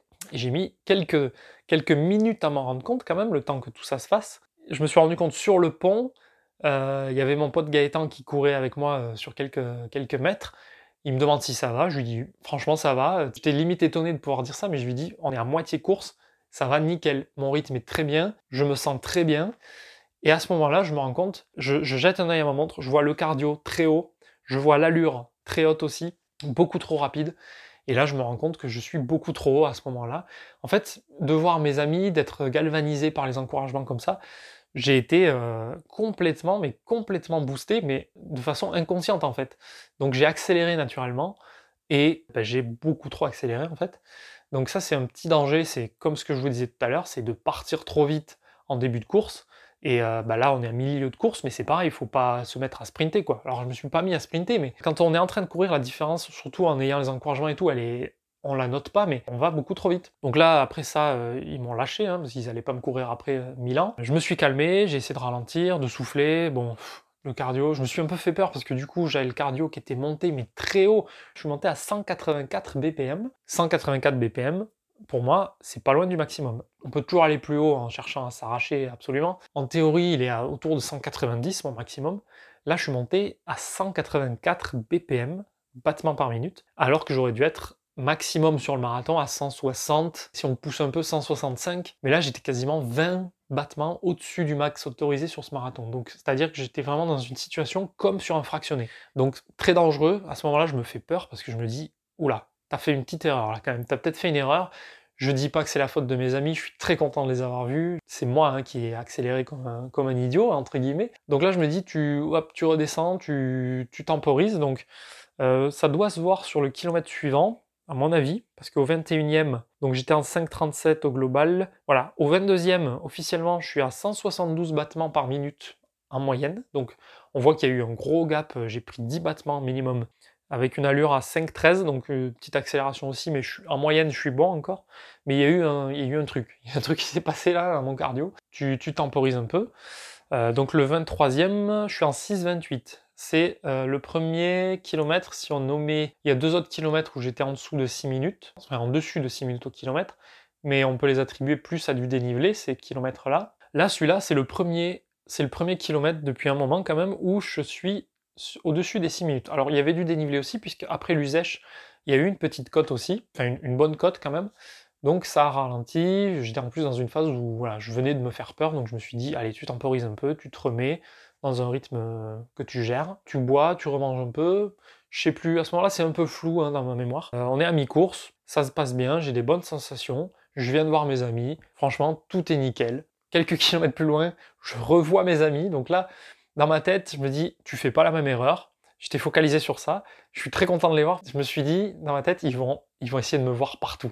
Ils vont faire le maximum pour aller partout m'encourager. Ça me fait rire. Ça m'inquiète un peu aussi parce que je me suis dit, si j'arrive pas à me gérer, à chaque fois que je vais les voir, je vais décoller. Ça va me fumer ma fin de course. Mais je me suis dit, allez, ils sont là pour moi. Franchement, c'est trop cool. Il y a Karl qui me suit avec sa pancarte. Et là, on arrive au 25e kilomètre. Euh, en face, je vois qu'il y a le château de Caix, qu'on a fait 5-7 euh, euh, bornes avant. Et ça commence à ralentir quand même. Je sens que là, j'ai beau essayer de gérer ma course, j'ai un petit peu moins de patates. Je suis plutôt bien en ressenti, c'est-à-dire que même si l'allure a, diminué, bon, je suis pas trop mal. les, les côtes, j'ai eu un peu plus de mal dans la dernière côte, mais ça allait quand même pas mal. Je me suis dit, bon, bah, la foulée se dégrade, on est au 25e kilomètre. J'ai toujours eu ça en fait où au bout d'un certain temps d'effort, surtout sur route, j'ai plus la même patate dans les jambes. J'ai plus la foulée très fluide, j'ai les jambes lourdes, j'ai les articulations qui ça coince un peu. Enfin, c'est pas que ça coince, mais ça fait un peu plus euh, mal. On sent la lassitude, quoi. Donc, il y avait rien de surprenant pour moi. J'espérais juste que je puisse relancer parce que ma prépa marathon, j'avais fait du volume sur cette prépa, donc je m'attendais à pouvoir retrouver la forme, boire beaucoup d'eau à un moment donné, essayer de boire beaucoup d'eau, de, manger, je sais pas. Bon, l'appétit, c'est compliqué. L'appétit en fin de course, quand t'as plus la forme, t'as pas forcément envie de manger. En tout cas, moi, c'est comme ça que je le, que je le ressens. Prise de ravito, peut-être un peu compliqué pour moi. Au 25e, il y a un ravito dans un petit village. Je prends un tuc. Je pense, quand je revois les images, je vois le ravito, là, ce qu'il y a sur le ravito. Après, après réflexion, là, en voyant ça à froid, je vois qu'il y a des verres d'eau, j'ai pas pris parce que j'en avais sur moi. Il y a du pain d'épices, il y a des bananes coupées, des petits morceaux de bananes, il y a des oranges aussi, des quartiers d'orange, il y a du sucre, j'ai l'impression, il y a du chocolat aussi, il y a du pain d'épices, j'ai déjà dit, je crois. J'aurais dû prendre plus qu'un tuc. Là, j'ai juste pris un tuc, c'est la facilité. Il y a des pâtes de fruits aussi. J'ai pris le tuc parce que c'est du salé, mais j'aurais dû, je pense franchement là, à ce moment-là, j'aurais dû prendre un bout de banane, un bout de chocolat. Je crois que c'est des abricots secs aussi qu'il y a. J'aurais dû prendre plus parce qu'à ce moment-là, j'avais besoin d'énergie, j'ai pas assez mangé probablement. Je dis ça euh, sans être absolument sûr, mais à mon avis, ça a joué sur la baisse de performance. Bon, j'ai dû m'alimenter euh, un peu avant, un peu après ça quand même. J'ai dû prendre des barres personnelles aux amandes, reprendre du miel. La facilité pour moi, c'était la flasque, je décapsule, je prends une gorgée de miel, je la remets, tac, je bois un peu, c'était facile. Mais c'est, je pense que c'est pas suffisant. Je pense que là, la difficulté, elle est, elle est, elle est réelle. C'est-à-dire que moi, sur les sorties longues du plan d'entraînement, oui, il y a des sorties qui durent deux heures et demie, mais je prends deux barres et ça va très bien. Là, on est sur un effort qui dure plus longtemps encore et euh, la stratégie de nutrition, elle est difficile à tester sur des sorties qui durent que deux heures, deux heures et demie le dimanche. J'ai peut-être pas assez testé la nutrition en entraînement prenais juste mes barres, euh, voilà, mes barres de d'habitude et ça allait très bien. J'avais pas besoin de plus. Puis j'arrive à la maison, ben, je mange et voilà. Là, l'effort est plus long, donc c'est un truc à travailler, je pense encore. Mes amis, je les recroise encore. On arrive au 27e kilomètre. Ils sont là pour la 3 ou 4e fois. Là, c'est la troisième fois, on arrive sur une véloroute, en fait, la véloroute de la vallée du Lot. On arrive sur la piste cyclable, je prends de l'eau, je me la jette à la figure, je fais un petit clap euh, à un de mes potes. À ce moment-là, en fait, ça fait un ou deux kilomètres que je été rejoint par mon frère et Mika, puisque eux, ils avaient été plus tranquilles, je pense, sur le début de course.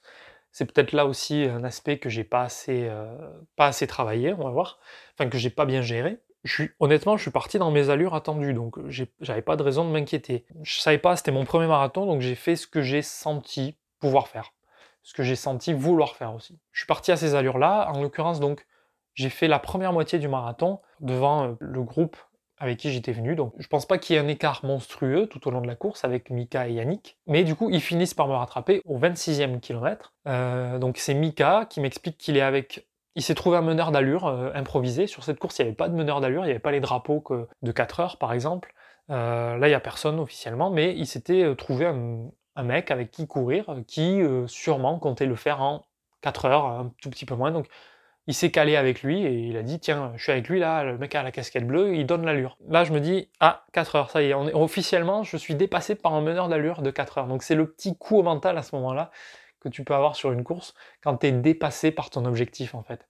Tu as officiellement un marqueur physique sur la course qui te dépasse et qui te dit là, tu fais moins de 4 heures.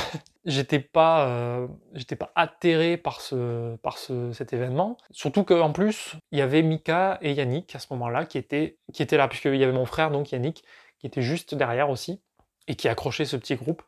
Donc là, ils arrivent sur moi, et moi, ben voilà, là c'est la famille, c'est les, les proches, donc ça rebooste un peu, je commence à être un petit peu dans le dur, je le dis à Mika, donc il m'encourage un peu, il me soutient, il me dit allez on s'accroche, on essaye de se tenir tous les trois là, tous. Trop cool, franchement, trop trop bien. Il, voilà, il m'a reboosté. Là, il m'a reboosté mentalement, pas physiquement. physiquement, je, je commençais à être dans le mal. Je j'essayais de gérer mon effort. Fallait pas que je me m'arrache. Je je continue avec eux. Je vois naturellement qu'ils vont un peu plus vite que moi, donc je force pas la chose, mais j'essaye de les accrocher quand même par fierté aussi. Il y a un mélange de fierté, d'envie d'être avec eux d'envie de finir en moins de 4 heures aussi, donc l'objectif est toujours là dans ma tête.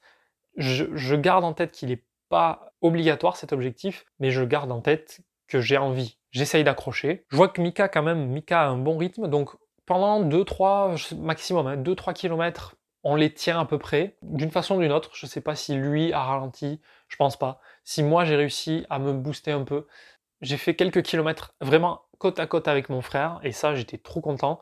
Sur le moment, on s'est rien dit, hein, parce que de toute façon, moi, j'étais dans l'effort pur et dur, donc je voulais vraiment m'économiser au max. On n'est pas du genre à se partager toutes les choses comme ça, nous, mais du coup, j'étais très content de courir avec lui, très fier, quelle que soit l'issue. Il y a un ravito où je repasse devant lui, en fait. Il y a un pont là, qu'on on passe sous un pont à un moment avec des jolies arches. Euh, on passe sous ce pont, il y a un ravito un petit peu après, je crois, peut-être un peu avant, je sais plus. À ce moment-là, moi, je prends de l'eau, il me semble, et euh, je continue. Mon frère s'arrête peut-être un tout petit peu plus longtemps, donc il est derrière moi. Puis, au bout d'un moment, il, finit par me doubler. Moi, j'ai une petite baisse de rythme. On est au 30e kilomètre. Il y a mes potes, 30, euh, 32e d'ailleurs. Il y a mes potes qui sont là, à nouveau, quatrième fois, avec les pancartes. Ils encouragent aussi mon frère qui est euh, parti euh, un petit peu plus devant moi. Il est 100 euh, mètres devant moi maximum à ce moment-là, 100, 150.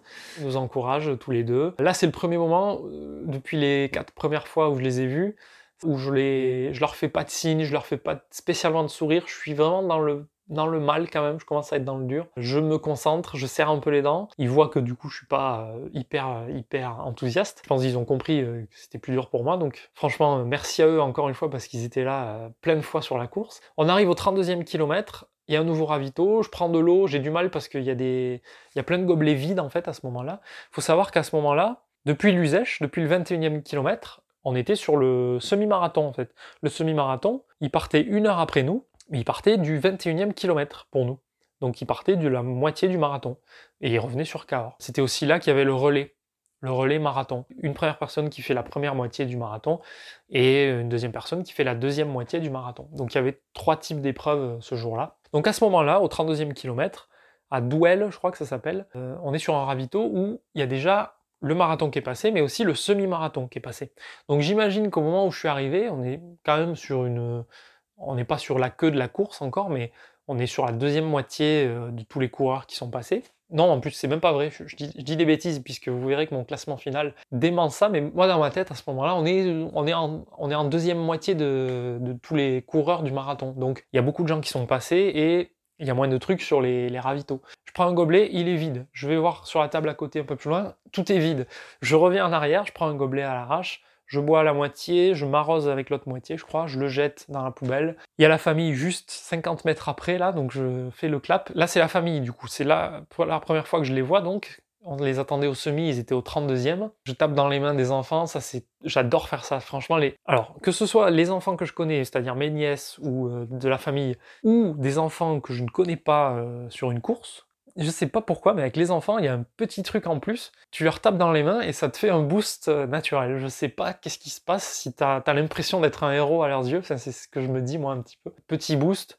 Et par contre, là, euh, on enchaîne sur les 10 derniers kilomètres, du coup, officiellement. Donc, dans ma tête, c'est cool. Il reste 10 kilomètres. Tu sais ce que c'est 10 kilomètres. Là, tu connais cet effort-là. Bon, là, t'en as 32 dans les pattes déjà, mais tu as 10 km à faire, tu sais ce que c'est. Ça peut être un peu long, mais ça peut être très court aussi. Il suffit de s'y donner. Bon, il suffit de s'y donner. Malheureusement, ce 32e kilomètre, il s'enchaîne avec une montée que j'ai détestée pour plusieurs raisons. Le soleil sort, ça monte, ça monte pendant 3 km à peu près. Et c'est long, mais c'est long. C'est super long. Ça dure 3 bornes.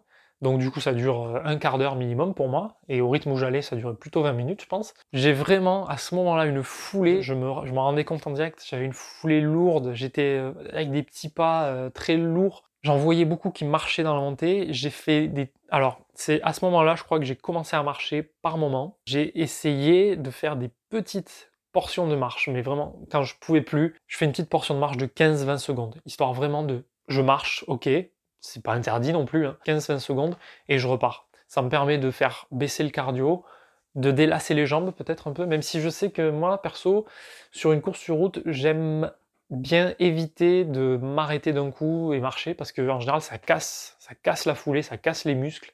Je sais pas ce que ça casse, mais ça, ça casse le truc, et quand tu repars, t'as du mal en fait. Donc je faisais 15-20 secondes pour vraiment faire une toute petite pause, donc euh, en haut du ravito, euh, enfin en haut de la montée, il y a un petit ravito, donc je sais plus ce que j'ai pris à ce moment-là, franchement. Je sais qu'il y avait une personne en, difficulté, c'est-à-dire que là, euh, il y a quelqu'un de l'organisation qui lui demandait si ça allait.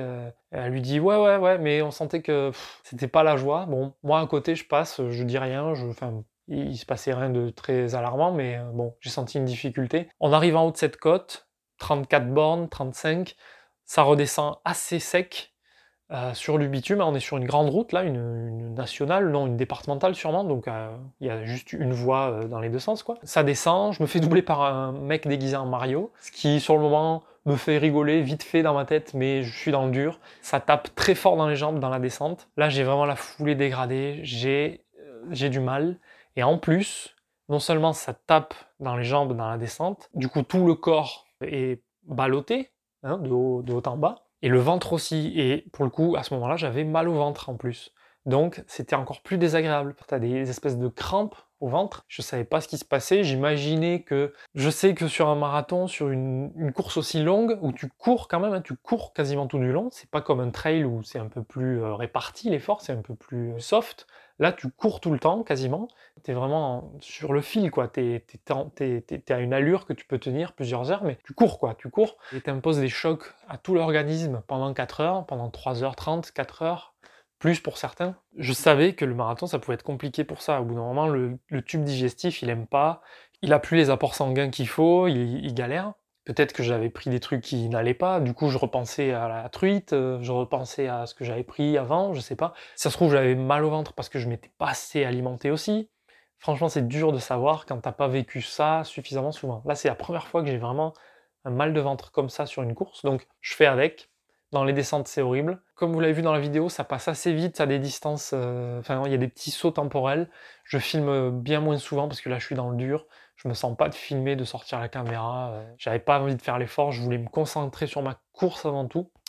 Dès qu'il y a des ravitaux, je prends vraiment de l'eau, je m'arrose avec. Le soleil sort de plus en plus, il fait vraiment chaud. Et là, on peut voir une corrélation sur Garmin, j'ai trouvé le graphe, où on voit que ma température euh, mesurée sur la montre augmente, mais franchement, elle augmente au 30e kilomètre, vachement, euh, on voit vachement la différence, quoi, entre 25 et 30 km. Il y, a, il y a plusieurs pics, mais on voit que ça monte, on voit vraiment que je, je prends chaud, en fait, j'ai chaud. C'est pas seulement la température à mon poignet, c'est tout mon corps qui a chaud. Donc je mets la casquette bien comme il faut pour me protéger du soleil, je l'arrose, enfin je m'arrose, donc elle s'imbibe aussi, ça goûte régulièrement, donc j'essaye de limiter la, la montée en température. J'ai fait l'erreur par le passé de ne pas m'arroser sur certaines courses, alors que j'aurais pu, mais j'y pensais juste pas. Là, j'y ai pensé et ça m'a probablement aidé. Ça n'a peut-être pas suffi, mais ça m'a sans doute aidé, sinon j'aurais probablement fini très mal, je pense. On arrive au... Donc je filme moins souvent malgré tout, et on arrive au... un moment où, donc on le voit dans la vidéo, il reste 3 km. Enfin je dis ce qui va pas, j'ai mal aux jambes, j'ai vraiment les jambes comme des bâtons, c'est-à-dire c'est très raide, c'est lourd dans les cuisses, il n'y a plus du tout de fluidité, ça, c'est tendu. Euh, j'ai mal au ventre. En plus, à ce moment-là dans la course, on arrive à Cahors, donc, quasiment, et on, est, euh, on arrive euh, du côté où c'est vraiment pas sexy, je trouve.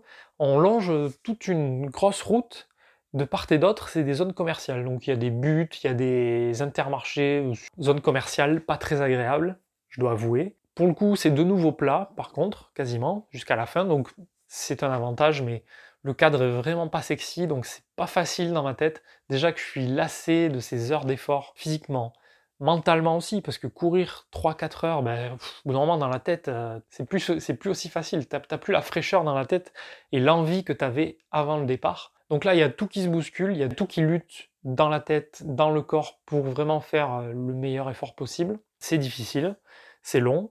Ça fait un moment que j'ai plus vu mon frère, puisque du coup mon frère, je l'ai perdu dans la grosse montée euh, après le 32e. Je l'ai vraiment vu s'éloigner et à la fin de la, montée, je le voyais plus, je crois. Donc là, il me reste 3 km, je m'accroche comme je peux. La fin est très longue, très pénible. À un ravito, il y a une dame dans un rond-point qui, qui s'occupe donc du ravito. Enfin, je sais pas si le ravito d'ailleurs, c'était peut-être juste une pour, prendre le rond-point comme il faut dans le bon sens, suivre les flèches. Elle court avec moi euh, 50 mètres peut-être. Elle me dit, hey, tu vois, moi aussi je cours. Allez, allez, accroche-toi. Très sympa. Voilà, elle m'encourage. Après, je vois d'autres gens qui qui sont là dans un effort euh, fantastique aussi. Ils sont en train de marcher. On voit qu'ils galèrent ils essayent de relancer. Du coup, quand c'est comme ça, moi, je me dis, ouais, je suis en difficulté, mais il y a des gens beaucoup plus en difficulté que moi. Il faut que pour ces gens-là, pour tous les gens qui peuvent pas courir, pour tous les gens qui sont malades, pour tous les gens qui ont des milliers de raisons d'être dans une difficulté, d'être dans le mal. Oui, je suis dans le mal en fin de course, mais c'est juste parce que c'est la fin de course moi qui n'ai pas de gros soucis dans la vie, dans ma famille tout va bien, je enfin globalement j'ai tout le monde dans ma vie, j'ai cette chance-là aussi. Tous ces gens-là qui à côté n'ont pas toutes ces chances-là, il faut que je fasse l'effort quoi. Je suis pas là non plus pour, euh, pour, pour être à plaindre. Donc oui j'ai mal, oui je galère, oui j'ai mal au ventre, mais il y a des gens qui sont bien plus mal que moi, rien que sur la course je vois, donc ça me force à m'accrocher. C'est pas facile, mais c'est euh, voilà, faut relativiser aussi. Je continue. Bon, au bout d'un moment, je vois que les 4 heures, c'est mort, hein, forcément. Je m'en suis rendu compte. Mais c'est pas grave. Là, à ce moment-là, moi, je suis très content parce que je sais que je vais y arriver. Je vais arriver à la fin, quoi qu'il arrive. Et je me dis, allez, peut-être 4h10, 4h15, c'est pas mal. Je me dis, bah, franchement, déjà, c'est cool. Sachant qu'il y avait, là, 300, je voyais la, j'ai la donnée sur ma montre, en fait. Donc, il y avait plus de 300 de D+. Il y a du dénivelé et je vais faire, euh, je vais faire un chrono qui, si je ramène sur du plat, il est, je fais pas le calcul complexe, mais je me dis, euh, ça se compense en fait. Puisque si on y réfléchit au final, ce marathon, il y a 340 mètres de dénivelé positif si on en croit ma montre. Pas au mètre près non plus, mais à 10 mètres près, je pense qu'on est dans le juste. Il y a 340 mètres de dénivelé. Donc si on prend le fameux kilomètre effort, 340 mètres de D+, c'est équivalent à 3,4 km sur du plat. Ça veut dire qu'on rajoute 3,4 km. Si on prend mon chrono voulu de 4 heures, tu rajoutes 3,4 km, puisque mon chrono, hein, il est sur un marathon euh, plat, entre guillemets, hein, voulu, donc 42 km, 195. Là, tu rajoutes 3,4 km, avec une moyenne à 5-6 minutes au kilomètre, voire 7 minutes à la fin. Bon, ça fait 18 minutes à rajouter, voire même 20 minutes, puisque 3,4 km. 20 minutes à rajouter, c'est-à-dire que finalement, j'aurais été dans mon objectif sous les 4h20. C'est une motivation, je me dis, bah franchement, t'as pas de raison de, râler, là, en fait, t'es super bien, t'es cool. Enfin, t'es cool, tu t'en chies, mais voilà. Je voulais, alors je savais que l'arrivée se faisait au pont Valentré, donc j'aurais bien aimé vous parler un peu de Cahors, mais enfin, j'ai pas trouvé d'endroit euh, organique, on va dire, où mettre des infos sur Cahors dans la vidéo. Donc, puisque je parle surtout de ma course quand même, c'est centré sur moi, malgré tout, je, je l'avoue, donc euh, c'est ma volonté ça. Donc j'ai fait ça comme ça on arrive sur le pont Valentré à qui est un des ponts, euh, peut-être le pont le plus connu là-bas, hein, je pense. On en entend souvent parler quand on, quand on va à Cahors. Le pont Valentré, très joli pont, avec plusieurs tours parsemées sur le truc. D'ailleurs, sur la médaille, c'est ce qu'on voit, euh, c'est le pont Valentré. Hein. Très jolie médaille d'ailleurs.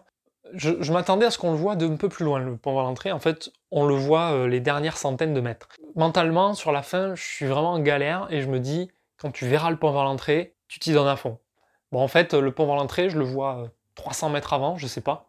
Non, un peu plus, peut-être 500 mètres avant. Déjà, euh, bon, je le vois, euh, je me dis, bah en fait, on y est quasiment, donc je, m'attendais à ce qu'on le voit vachement avant, ça m'aurait vachement remotivé. Et là, au moment où je le vois, le coup du tu t'y mets à fond, il n'y a plus.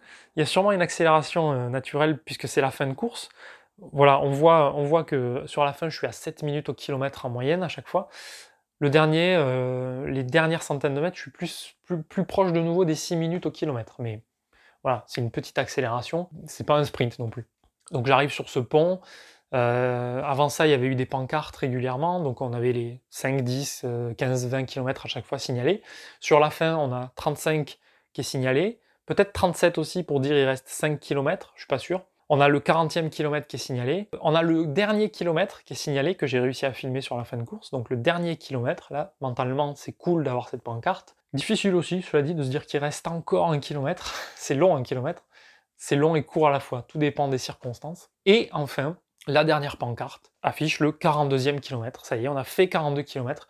Donc officiellement, il en reste 195, mais je savais que ce marathon, il est plus proche des 42,3. C'est confirmé hein, sur Strava, j'ai 35, 42,35 et pas 195 comme un vrai marathon. Il vaut mieux un peu plus que un peu moins, parce que si tu dis on n'a pas vraiment fait un marathon, c'est... Voilà, donc il y a une petite marge. On arrive sur le pont, très long le pont hein, d'ailleurs, enfin c'est mon ressenti, on traverse plusieurs tours, on passe sous les tours là. Mais par contre, il y a pas mal de monde sur le pont, les gens sont là, ils encouragent. Bon, ils marchent, ils revendent, enfin, ils revendent leur voiture, je sais pas ce qu'ils font, mais tout le monde n'encourage pas, mais il y en a certains qui encouragent. Il y a une dame qui me fait euh, Allez, allez, c'est fini, ça y est. Enfin, on se rend compte que elle, elle l'encourage vraiment, elle, se rend compte que c'est la fin d'un gros effort, d'un long effort. Très bel encouragement de sa part qui m'a marqué. Euh, il y en a d'autres qui applaudissent et tout. Donc merci à tous ces gens-là. Et puis enfin, on voit l'arche au loin. J'entends le speaker. Euh, au début, on comprend pas ce qu'il dit. Puis j'entends qu'il parle de moi vite fait. Je, crois. Enfin, il, me semble comprendre qu'il s'il parle bien de moi, il dit que allez, on a un nouveau coureur qui arrive en aisance. Alors oui, je pense que de l'extérieur, j'avais l'air d'être en aisance parce que j'avais encore une foulée de footing en fait. Ce qui n'est pas forcément le cas de tout le monde. Moi, j'ai déjà vu des gens en effet sur des courses où ils arrivent vraiment euh, penchés d'un côté ou de l'autre ou en avant, affalés ou on voit qu'il titube un peu, euh, voilà. Moi, je pense que je suis pas comme ça à l'arrivée, même si j'ai pas forcément une foulée ultra aérienne, en l'occurrence, c'est sûr. De l'extérieur, j'ai sûrement l'air correct. Si on regarde pas mon visage ou je fais des expressions, euh, on voit que je serre les dents un peu, et c'est ce que dit le speaker. Euh, hormis ça, j'ai l'impression que de l'extérieur, j'ai l'air correct, quoi. Donc il me dit ça, et puis je franchis à une arrivée. Premier truc que je vois, enfin je les vois forcément du coin de l'œil, mais je les vois directement, c'est mes amis, ils sont encore là dans le coin, là en face avec leur pancarte, ils gueulent comme pas possible, à tel point que du coup, il y a ma famille un peu plus sur le côté avec les enfants, et on les entend sur la vidéo, d'ailleurs si on fait bien gaffe, qu'on connaît leur voix, mais je ne les ai pas vus, pas entendus. Il y avait d'ailleurs même mon frère qui était avec eux à ce moment-là, il venait d'arriver, lui, 3 minutes ou 4 minutes avant moi, je crois. Je ne les ai pas vus du tout. Je brandis le point, alors c'est la première fois que je fais ça, je crois, quasiment, sur une course où je brandis le point, parce que là j'étais vraiment fier d'arriver. C'est un truc euh, à vivre. On peut pas vraiment le décrire. D'ailleurs, je sais même pas vous le décrire comment c'est cette arrivée. En fait, c'est 4 heures d'effort à haute intensité. Alors, haute intensité, c'est toujours euh, un équilibre, quoi. C'est pas aussi haute intensité qu'un 10 km, puisque c'est une affaire d'équilibre, quoi, entre la distance et l'allure qu'on peut tenir. Donc, un 10 km, on le court vite. Un semi, on le court moins vite. Un marathon, on le court moins vite. Mais tout ça est toujours en équilibre on pousse au max, 4 heures d'effort, un peu plus de 4 heures d'effort, à haute intensité, que en courant. J'ai vraiment dû cumuler une minute de marche au total, je pense. D'ailleurs, Garmin doit me le dire ça. Ah ben quand même, alors, intéressant pour le coup. Garmin me dit que j'ai fait 3 minutes 12 de marche au total. J'aurais pas pensé, mais après, entre tous les ravitaux, où tu as forcément 5-10 secondes, 5-10 secondes de marche, puis j'ai dû marcher quand même plusieurs fois sur la fin quand même, j'ai 3 minutes 12 de marche au total, pour un temps total de 4h12 et 29 secondes. C'est vraiment un truc à vivre euh, pour s'en rendre compte, une arrivée comme ça. Il y a la fameuse phrase qui dit que courir un marathon, ça change une vie, quelque chose comme ça. Honnêtement, je ne vais, pas, mentir, honnêtement, je, ça change pas ma vie d'avoir fait ce marathon, hormis de pouvoir avoir vraiment la fierté de dire que j'ai fait un marathon, que je suis marathonien. Ça, c'est vraiment une phrase. Si on m'avait dit quand j'étais petit, en surpoids et que j'avais euh, pas du tout le sport dans ma, dans ma vie en fait, je détestais ça. Si on m'avait dit qu'un jour, avant mes 30 ans, j'allais être marathonien, j'aurais sûrement pas cru. Mais bon, euh, vous voyez comment on peut changer. C'est une grosse fierté en effet. Je, l'ai dit sur un post euh, sur Instagram, sur les réseaux, Facebook, où je l'ai dit parce que c'est une phrase dont on peut être fier. Après, je suis pas là à dire toutes les 5 minutes, Eh, je suis marathonien hein, les gars c'est pas un truc qu'on affiche euh, sur son front euh, dans la vie de tous les jours, mais euh, c'est une fierté, ouais, c'est une fierté, marathonien, marathonien. Donc ça, c'était le récit de la course, comment ça s'est déroulé, un peu plus en détail. J'arrive en 4h12, je suis très fier de ça malgré tout, même si c'est pas moins de 4 heures, mais je sais que c'est très bien pour un premier marathon avec ma forme actuelle. ça correspond en fait, ça correspond avec le dénivelé qu'il y a surtout. Enfin, je suis content de moi, je suis content de cette expérience, de ce que j'ai vécu sur la course. Je suis hyper euh, et encore sur l'arrivée, hein, on les voit dans la vidéo. Je vais direct voir mes amis parce qu'en plus j'ai pas vu qu'il y avait ma famille aussi.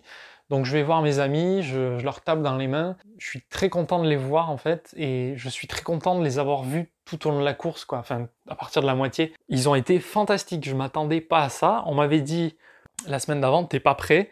Et euh, je sais pas s'ils avaient déjà en tête euh, de faire un truc comme ça, mais euh, ils m'ont vraiment surpris au taquet, quoi. Très fier d'eux aussi. Se sentir supporté comme ça, c'est hum, quelque chose que j'avais rarement vécu. J'ai déjà eu du support sur des courses, enfin du, support, enfin la famille qui est au bord et tout, à un endroit. Et c'est déjà trop cool, quoi. C'est un moment que t'attends dans la course. Sur Marseille-Cassis, je l'ai eu au 20e kilomètre, par exemple. Trop content quand c'est comme ça, quand c'est des petites surprises comme ça. Une fois aussi, j'ai mes parents qui sont venus, j'étais pas au courant, mais sur un trail, le petit trail hein, de 12 km, mais à l'époque j'étais moins, moins entraîné, c'était en 2018 je crois, le Luzan Trail, pas loin de Millau, et ils étaient venus sur l'arrivée me voir en fait, ils étaient juste avant l'arrivée, et je m'attendais pas à les voir, mais euh, de loin, euh, c'était un long chemin dans la forêt, on voyait des spectateurs au loin dans un virage, et au moment d'arriver, c'était la fin de course, donc j'étais quand même dans le. à moins regarder autour de moi.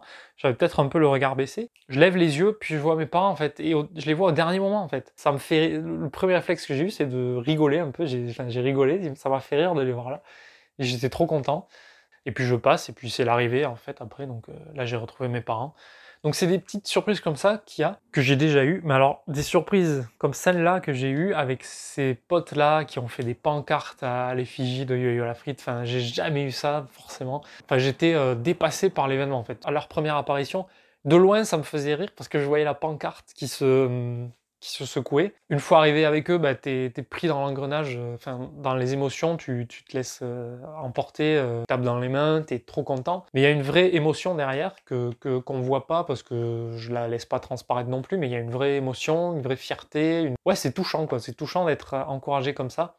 Après, je, je, dis ça, donc la famille, je suis tout aussi content qu'ils aient été là. C'est juste que avec les potes que j'ai eus et qui, ont été là euh, 4-5 fois sur la course, forcément, c'est ce que je retiens en premier parce que ça a été vraiment le, gros événement. Après, la famille, euh, évidemment que ça fait plaisir de les avoir eus. Les enfants, euh, j'espère qu'ils étaient contents d'être là aussi. Et puis eux, ils étaient là pour tous nous encourager. Euh, c'était pas que centré sur moi parce que forcément, mes potes, mes potes, ils étaient là pour moi, évidemment. Après, je sais qu'ils ont, et ça, ça m'a fait vachement triper aussi, ils étaient là pour mettre l'ambiance plein de fois, pas que pour moi en fait, avant mes passages, après mes passages. Ils ont, ils ont vachement supporté euh, certaines personnes sur la course, donc trop content de, de, d'eux, quoi, trop content d'eux, trop fier d'eux. Je retiens plein de choses de cette expérience parce que c'est une première euh, pour moi, c'est un premier marathon. C'est les amis qui viennent, c'est la famille, une expérience avec les autres coureurs aussi. Là, il y a un niveau de, de difficulté partagée qui est un petit peu différent d'un trail aussi. Sur les trails, ça peut, il peut y avoir ce même genre de truc, mais là, je l'ai senti. Je pense que sur une course sur route, on peut facilement, plus facilement tomber sur des gens moins férus de course, moins férus de grosses épreuves. Je prends l'exemple immédiat euh, dans le temps, c'est le Black Mountain Trail où sur cette épreuve-là, oui, on a du support entre les trailers, on, s'encourage et tout, mais j'ai l'impression que c'est plus des gens qui sont déjà là, euh, ils sont là moins par hasard, entre guillemets. C'est-à-dire, on est là euh, pour faire le trail, on sait à quoi s'attendre. Sur un marathon, il peut y avoir de tout vraiment, des élites évidemment, mais de l'autre côté du spectre, ça va assez loin aussi. Il y a des gens qui peut-être ne courent pas énormément, mais qui veulent faire ce marathon pour, euh, pour des raisons X ou Y. Des gens qui sont là pour la maladie, pour des gens euh, malades autour d'eux, des gens malades qui sont là sur la course, des gens qui ont eu des, quelque chose dans leur vie. Euh. Donc on, voit des profils plus, plus variés et ça va vraiment dans des profils où on sent la difficulté en fin de course avec eux et où on s'encourage comme on encourage rarement les gens euh, ailleurs euh, sur d'autres courses, quoi, j'ai l'impression. Donc le marathon, il y a vraiment cet aspect-là. Euh, en plus d'être la course mythique pour moi en course à pied, c'est l'épreuve à faire une fois au moins dans sa vie quand on est coureur. Quoi. Un marathon, c'est ça fait rêver. C'est un peu le boss final des. des, Enfin, j'ai l'impression, moi, c'est comme ça que je le voyais. Ça veut pas dire que c'est fini pour moi. Il y aura plein d'autres épreuves plus longues, plus dures, il y en aura des plus petites aussi pour profiter, enfin vraiment se faire plaisir aussi. Mais le marathon, j'ai toujours plus ou moins considéré que c'était l'épreuve. Quand tu commences, tu te dis, oula, le jour où je fais un marathon, j'aurais euh, accompli quelque chose. En fait, tu accompli des choses avant ça, mais le, marathon, c'est le truc ultime un peu.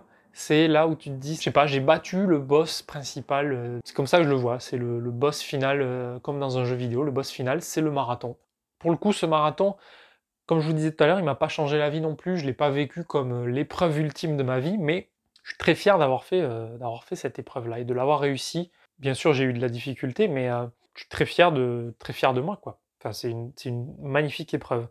Alors oui, petit fait intéressant, c'est un petit fact euh, comme ça que j'ai noté en fait en faisant ma vidéo, puisque j'ai noté des temps de passage. Il y a quand même un truc qui m'a marqué à un, moment donné, c'est que j'ai passé le dixième kilomètre en 53 minutes, le dixième kilomètre de ce marathon, en partant à une allure fixée. C'est-à-dire je suis parti, euh, je suis pas parti à fond quoi. Donc je passe le dixième kilomètre en 53 minutes, et dans ma tête ça fait tilt. Mon premier 10 km, en 2017, 15 jours après le semi-marathon de Paris. Mon premier 10 km, je l'avais fait en 55 minutes, 35 secondes. J'étais au max de mes capacités.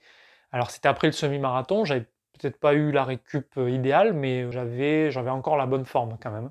Et euh, même un an après, j'avais refait, j'avais gagné 10 euh, secondes, je crois. Donc j'étais encore dans les mêmes temps, 55 minutes. Et là, en 2023, j'ai couru sur un marathon les 10 premiers kilomètres de ces 42 kilomètres plus rapidement que mon premier 10 km. Donc en fait, c'est fou de se dire ça, de se dire qu'on a progressé à un tel niveau qu'on est, on n'est plus du tout le même athlète qu'on était il y a quelques années à ses débuts.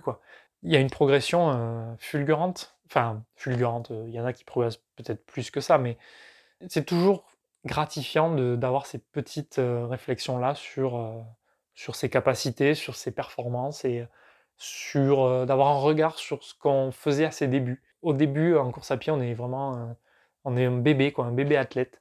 Enfin, moi, c'était ça en tout cas, puisque je faisais pas de sport avant. Je commençais à faire du vélo un an avant la course à pied, même pas, euh, pour aller au boulot. Et voilà, c'était pas du vélo euh, ultra poussé, quoi, mais je faisais ça. Euh. j'ai commencé un petit peu le vélo de route et après, j'ai commencé la course à pied, quoi. Et c'est là où je me suis pris dans un engrenage. Maintenant, c'est un truc auquel je suis accro. Maintenant, c'est une fierté d'être là où j'en suis, quoi, de, de cette pratique-là.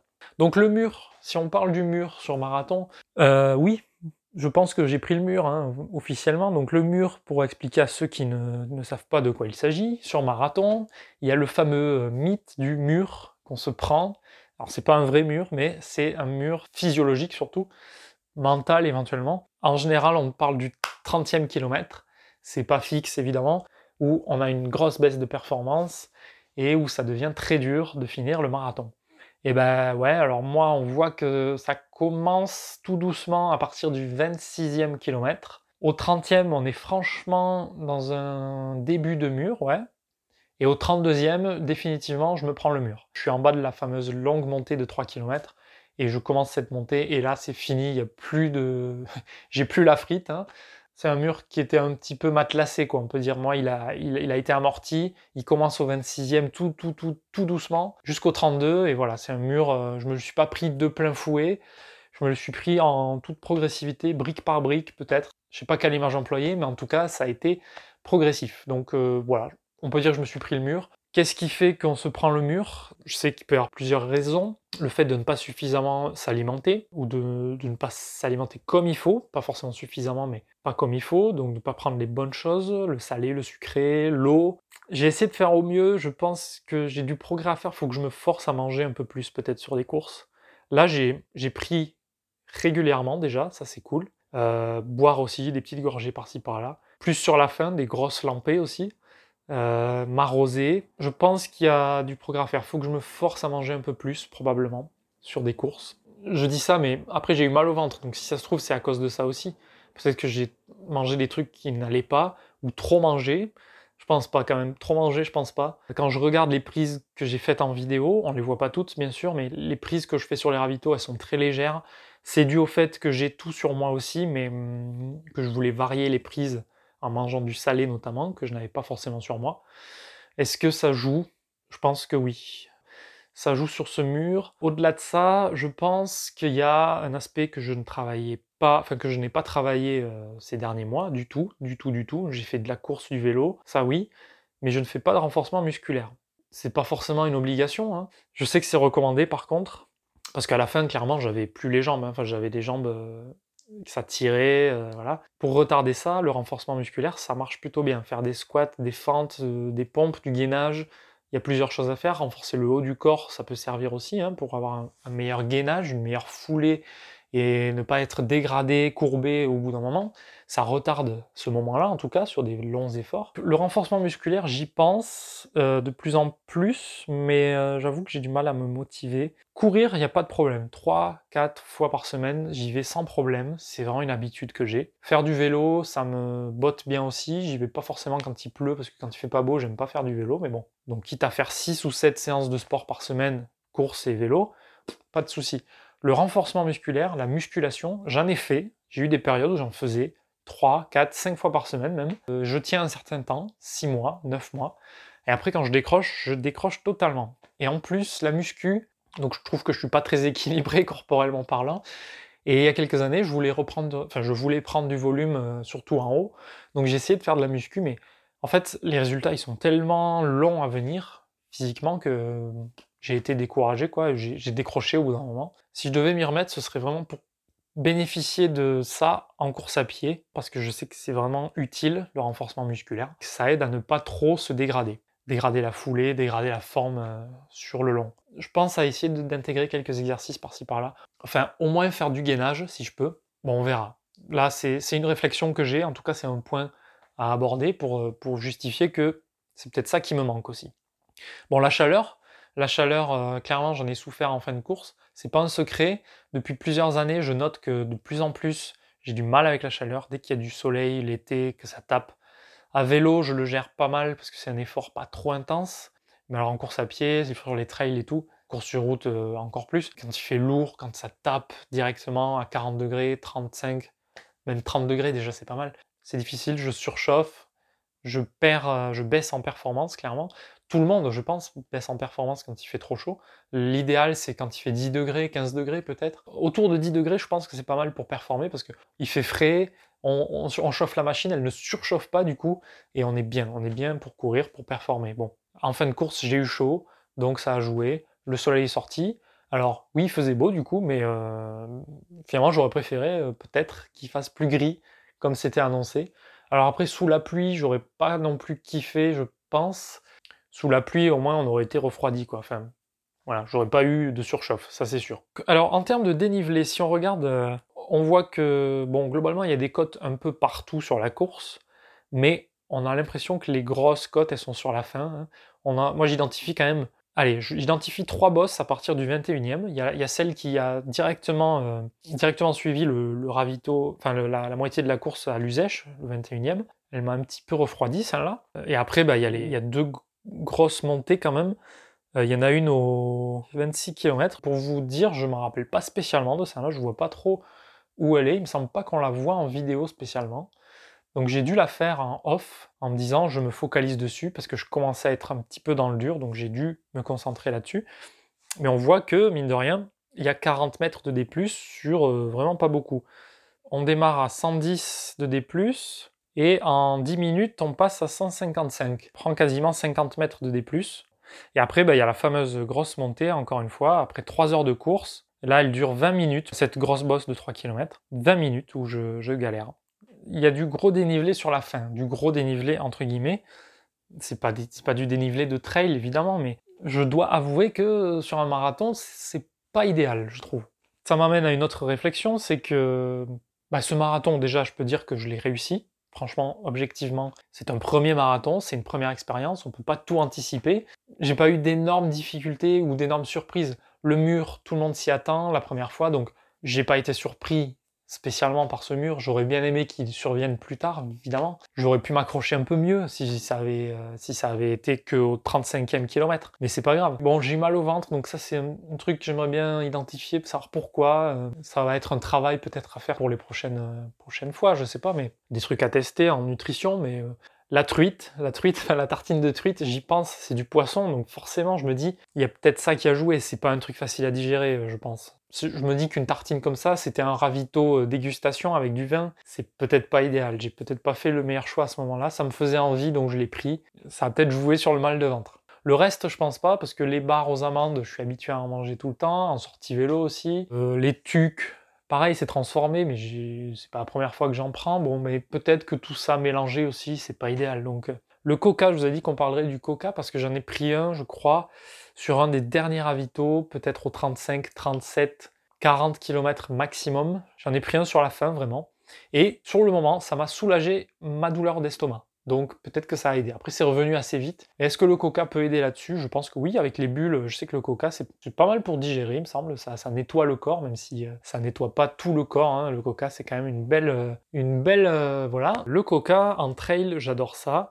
Je suis pas partisan de Coca-Cola, hein, loin de là. Je trouve que c'est pas bien de boire du Coca dans la vie de tous les jours. Mais sur des épreuves sportives ou des longues sorties vélo, vous me voyez souvent l'été faire des sorties vélo où je m'arrête boire des Coca euh, c'est les moments où j'aime bien le coca. Donc là, sur le marathon, ben, j'ai pas eu envie de coca tout du long, mais à la fin, tiens, je vais essayer un coca ici, à ce ravito, à cet instant présent. Donc je sais plus si c'était au 35 ou au 40. Ça m'a plutôt fait du bien à cet instant-là. Je sais pas quel est votre avis sur le coca, mais moi je trouve quand même que c'est pas mal dans le globalement. Bien sûr, j'en prendrai pas tous les 10 km sur un marathon non plus. Euh, oui, alors je voulais vous parler de l'indice d'endurance. Alors, c'est un sujet que j'ai pas développé là, donc je vais pas pouvoir vous dire où j'en suis là-dessus. L'indice d'endurance, cela dit, qu'est-ce que c'est? Tout simplement un paramètre qu'on peut évaluer pour chaque athlète et qui, comme son nom l'indique, détermine sa capacité à gérer des efforts longs, des efforts de plus en plus longs. C'est-à-dire que vous prenez deux athlètes qui en théorie ont la même VMA. La VMA c'est une base on va dire, c'est une base qui dit que tel athlète et tel athlète, ils sont pareils. Ils ont une VMA à 15 km/h, par exemple. Eh bien, ils n'auront pas forcément les mêmes performances sur toutes les distances. Peut-être que sur un 10 km, ils auront la même vitesse, le même chrono à quelques secondes près. Et puis, plus ça va monter en distance, sur, sur 15 km, sur semi-marathon, sur marathon, ben, il y en a un qui fait des chronos très rapide et l'autre qui progresse moins, moins vite. Il fait des, chronos de plus en plus lents techniquement. C'est-à-dire qu'il y en a un qui a un très bon indice d'endurance et l'autre un indice d'endurance moins bon. Plus on va augmenter les distances, les longueurs de course, les temps de course, plus on va avoir du mal ou pas à tenir les chronos. Je ne l'ai pas mesuré ça, je, crois qu'il y a des formules qui existent, je ne l'ai pas fait en l'occurrence encore, mais euh, je le ferai. Mais moi, quelques temps avant le marathon, je m'étais dit, que je n'avais pas un indice d'endurance exceptionnel. C'est basé sur pas grand chose, mais surtout que en trail, de plus en plus, je me dis que je prends du plaisir sur des longues courses plutôt que sur des courses hyper intenses. Ça, c'est mon ressenti parce que j'ai horreur d'avoir le cœur qui décolle. Sur un 5 km, t'as le cœur qui bat à fond, je trouve ça détestable comme sensation, j'ai l'impression de, j'ai l'impression de mourir à chaque instant, que le cœur va exploser en dehors de la poitrine. Bon, c'est un ressenti, ça n'empêche pas que je peux être performant sur 5 km. Ça fait longtemps que j'en ai pas fait. 10 euh, km pareil, c'est un peu moins désagréable, mais c'est encore euh, difficile. Mais sur 10 km, officiellement, mon meilleur temps, c'est 50... Euh, non, c'est moins de 50 minutes maintenant, c'est du 49 minutes, je crois. Voilà, de plus en plus, je me dis que sur les trails longs, je prends plus de plaisir parce qu'on est sur des efforts moins intenses au niveau du cœur. Après, ça n'empêche que dans ma tête, plus un effort va être long, plus je sais que personnellement je me dégrade au fil de l'effort, que je cours de moins en moins, que j'ai une foulée qui se dégrade, que je, je sais vraiment plus relancer. Alors qu'il y a des gens, je sais que dans mon entourage, ils sont capables de faire des efforts longs, d'envoyer, d'envoyer, d'envoyer. Et c'est là que je pense que j'ai un indice d'endurance qui n'est pas forcément hyper élevé. Après, je ne l'ai pas mesuré, j'ai pas fait de comparatif avec mes chronos, mais c'est un aspect, encore une fois, sur lequel il faudrait se pencher si je voulais vraiment essayer d'aller chercher des causes. Comme je l'ai fait avec le sommeil ou la nourriture récemment, ça peut être des, nouveaux leviers à actionner si je veux euh, passer un step au-dessus. Et globalement, je crois qu'on a fait à peu près le tour. Alors, sur le marathon, il y avait une barrière horaire de 7 heures, puisque c'est un marathon qu'on peut courir déguisé, qu'on peut déguster des vins, donc il y a une barrière horaire un petit peu large quand même. Et quel que soit le résultat, en fait, on est marathonien, donc euh, on est tous fiers de nous, je pense. On peut tous l'être, dans tous les cas, c'est sûr. Et voilà, c'est une belle expérience, quel que soit le chrono. Tant que nos attentes personnelles sont remplies, que ce soit faire la course dans un tel chrono, faire la course, finir la course. J'ai envie de dire que la réussite aussi, pour moi, elle passe par le plan d'entraînement, c'est-à-dire que j'aime pas trop arriver sur une course sans l'avoir préparé un minimum. Une course comme ça, exigeante quand même. Un marathon, c'est pas rien. En plus, c'est le premier marathon, donc moi, j'ai forcément envie de le travailler. Ça m'oblige à travailler des aspects de la vie de tous les jours, de l'entraînement, une certaine rigueur, une certaine discipline, qui, mine de rien, sont importantes dans la vie de tous les jours aussi. Ça fait partie du sport, je trouve. Je dis pas que c'est une obligation, mais dans ma vision personnelle et dans ma façon de faire tous les jours, c'est un tout. Tout ça s'entretient, donc c'est ce que j'aime faire. La préparation, elle a été une réussite pour moi. Pas eu de blessure, j'ai tenu toutes les séances. Je dis pas qu'il faut tenir absolument 100% des séances tout le temps. Quand ça va pas, il faut pas hésiter à diminuer le volume, à sauter une séance. C'est pas grave, je veux dire, ça peut arriver quand on est malade ou quand on peut pas faire autrement. Il peut y avoir des aléas. J'ai réussi à suivre le plan à la lettre, à tenir les allures, les signes qui montraient que j'étais en, amélioration et enfin vraiment tout allait bien. Donc euh, la prépa est une réussite, ce qui fait que arriver sur la course dans l'état où je suis arrivé, c'était déjà une réussite les allures que j'ai tenues pendant la course, je peux en être très content aussi. J'ai bien géré la course, je, je pense pas être allé trop vite, même si on peut toujours peut-être avoir la réflexion, est-ce que le chrono de moins de 4 heures était réalisable? Et surtout les allures, est-ce qu'elles n'étaient pas trop rapides? Le test VMA tend à dire que non, mais après, il y a ce fameux indice d'endurance qui peut être un rôle là-dessus, c'est-à-dire qu'on part d'un test VMA où on court 6 minutes à fond, 6 minutes à fond, ça n'a rien à voir avec 4 heures de course. Donc peut-être qu'il y a une, nuance à apporter là-dessus. Bon, on va bientôt clôturer cet épisode. Je voulais vous dire donc ce marathon, c'est une fierté. Euh, si vous n'avez jamais couru de marathon et que vous y pensez, ben, n'hésitez pas si vous pouvez. J'ai essayé de vous partager un peu tout, tout ce que j'ai pu vivre sur ce marathon. Alors, j'ai pas parlé du matériel pour vous dire rapidement et après on clôturera là-dessus, je pense. Donc, j'ai couru avec mon sac de trail Evadict 10 litres parce que déjà je voulais euh, avoir assez de volume pour transporter mon eau, mes barres, mes batteries de GoPro parce que je voulais quand même filmer un peu. J'avais la GoPro à transporter du coup. Tout le temps, quand je cours, j'ai une ceinture Compressport, donc c'est une ceinture élastique qui se replie sur elle-même. On peut ranger tout autour de sa taille des trucs dedans. En général, moi j'y mets le téléphone, j'y mets une flasque, et après je peux y mettre sur les côtés soit des batteries, soit des barres euh, ou des gels, quoi. J'y mets ma clé des fois quand je vais courir. Là j'avais les deux, j'avais ma ceinture Compressport et le sac de trail pour vraiment pouvoir ranger tout ce que je voulais à l'endroit où je voulais et répartir un peu les charges pour pas être gêné. Je vous l'accorde, j'étais peut-être par rapport à la plupart des autres mm, coureurs, j'étais peut-être un peu chargé. Enfin, il y en a beaucoup qui courent avec des sacs quand même. J'étais chargé parce que j'avais beaucoup de choses sur moi, mais j'étais pas lourd, hein. franchement, j'ai pas rajouté énormément de poids non plus. Un kilo euh, avec l'eau, quoi, c'est pas non plus un ajout énorme, je pense. J'avais les, donc les chaussures que j'ai depuis le début de la prépa, je suis trop fan de ces chaussures parce qu'elles sont vraiment super légères. C'est les Rincon 3 de la marque Oka, super légères. À l'époque, en 2020, sur la prépa marathon de Paris, j'avais les Rincon 1. Je crois que c'est le modèle le plus léger de chez Oka. Et c'est des paires qui sont, la Rincon 3, elle est à un tout petit peu plus de 200 grammes. Euh, ça dépend des tailles hein, du coup, mais moi je suis en 43, un tiers. Elle est à un tout petit peu plus de 200 grammes. Honnêtement, c'est léger ça, c'est très léger. Beaucoup de paires sont à 250 ou 300 grammes, ça dépend. Mais la tendance, elle est à la baisse maintenant, mais on sent la différence quand même. Récemment, moi sur route, je courais avec des Bondi 7 de chez Oka aussi et des Pegasus 36 mais les deux quand même sont un petit peu plus lourdes que les... Enfin, les, les Bondi, les, ouais, les Bondi 7 sont plus lourdes, plus balourde aussi. Mais le mesh de la Rincon, le tissu au-dessus, il est très léger, il est, limite élastique en fait, il est très mou, même à l'arrière, derrière le pied là, très malléable, très élastique, assez élastique, ça, ça épouse vraiment le pied et il n'y a pas une tige hyper dure qui peut irriter euh, le pied. Donc je suis vraiment fan de ces chaussures. Là, je leur ai mis 470 km depuis le début, je crois. Donc euh, je pense en racheter parce qu'elles sont vraiment légères pour les courses sur route, c'est nickel. J'avoue que récemment, j'aimais beaucoup les Pegasus 36 euh, et du coup, les Pegasus, j'imagine en général, parce que maintenant ils en sont à la 39, je crois. Euh, mais j'aime bien les 36 parce qu'ils les vendent toujours et elles sont vraiment pas chères. Là, c'est ma deuxième paire des Pegasus que je vais peut-être réutiliser un peu sur des séances rapides. C'est ce que je faisais surtout sur des séances rapides. La foulée est légère, elle est aérienne. Et en plus, comme il y a moins d'amorti, ben, on travaille un peu plus son amorti à soi naturel dans les jambes. Donc là, j'ai couru avec les Rincon 3, très content de ça. J'ai pas eu de soucis avec. Je pense qu'elles m'aident bien à courir sur du bitume. Moi, je fais gaffe aux chaussures quand même. Je sais que ça a un impact pour moi. Puis voilà, après que vous dire, euh, la GoPro, ouais, j'avais la GoPro. Donc là, j'avais prise à la volée, juste pour, euh, pour filmer quand je voulais, euh, quand je voulais vraiment. Parce que le harnais, c'est bien, en trail, c'est bien, parce que je peux filmer dans les montées ou les descentes sans avoir à tenir la caméra. Mais c'est un petit peu gênant sur une course sur route d'avoir le harnais là.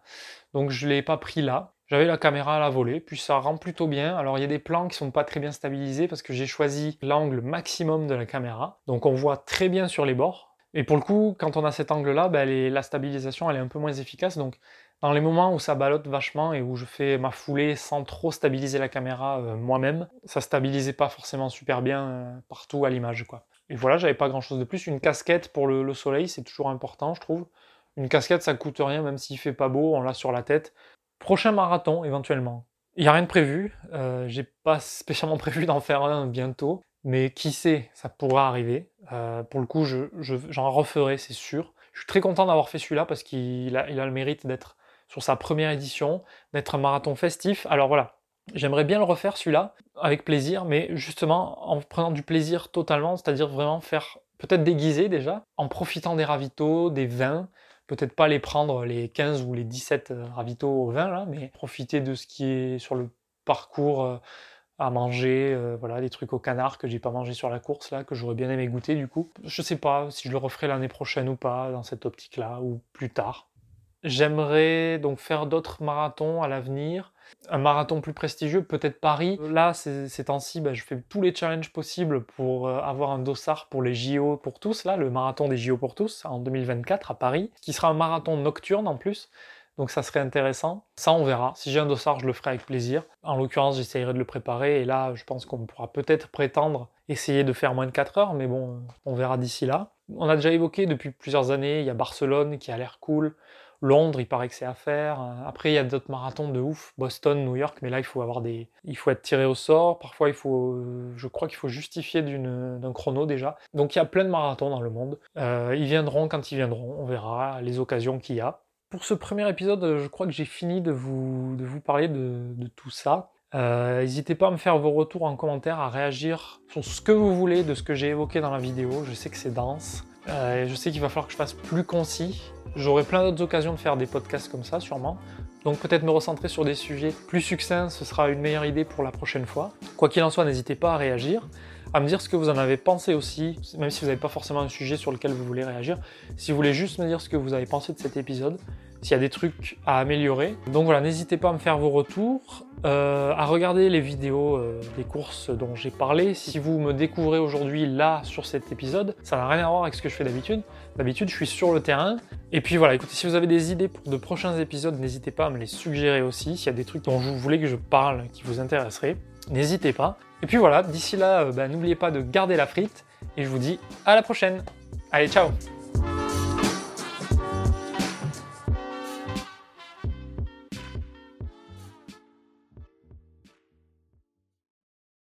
Si ce podcast t'a plu, n'hésite pas à lui laisser une évaluation sur la plateforme que tu utilises, si celle-ci le permet. Sinon, n'hésite pas à aller voir sur ma chaîne YouTube, les épisodes de ce podcast y sont également publiés, en plus de toutes mes autres vidéos. Partager, commenter et s'abonner à mes contenus m'aide à continuer à les développer. Enfin, si tu veux voir d'autres moments, sportifs ou non, je suis également présent sur Instagram et Facebook. Merci encore et n'oublie pas de garder la frite.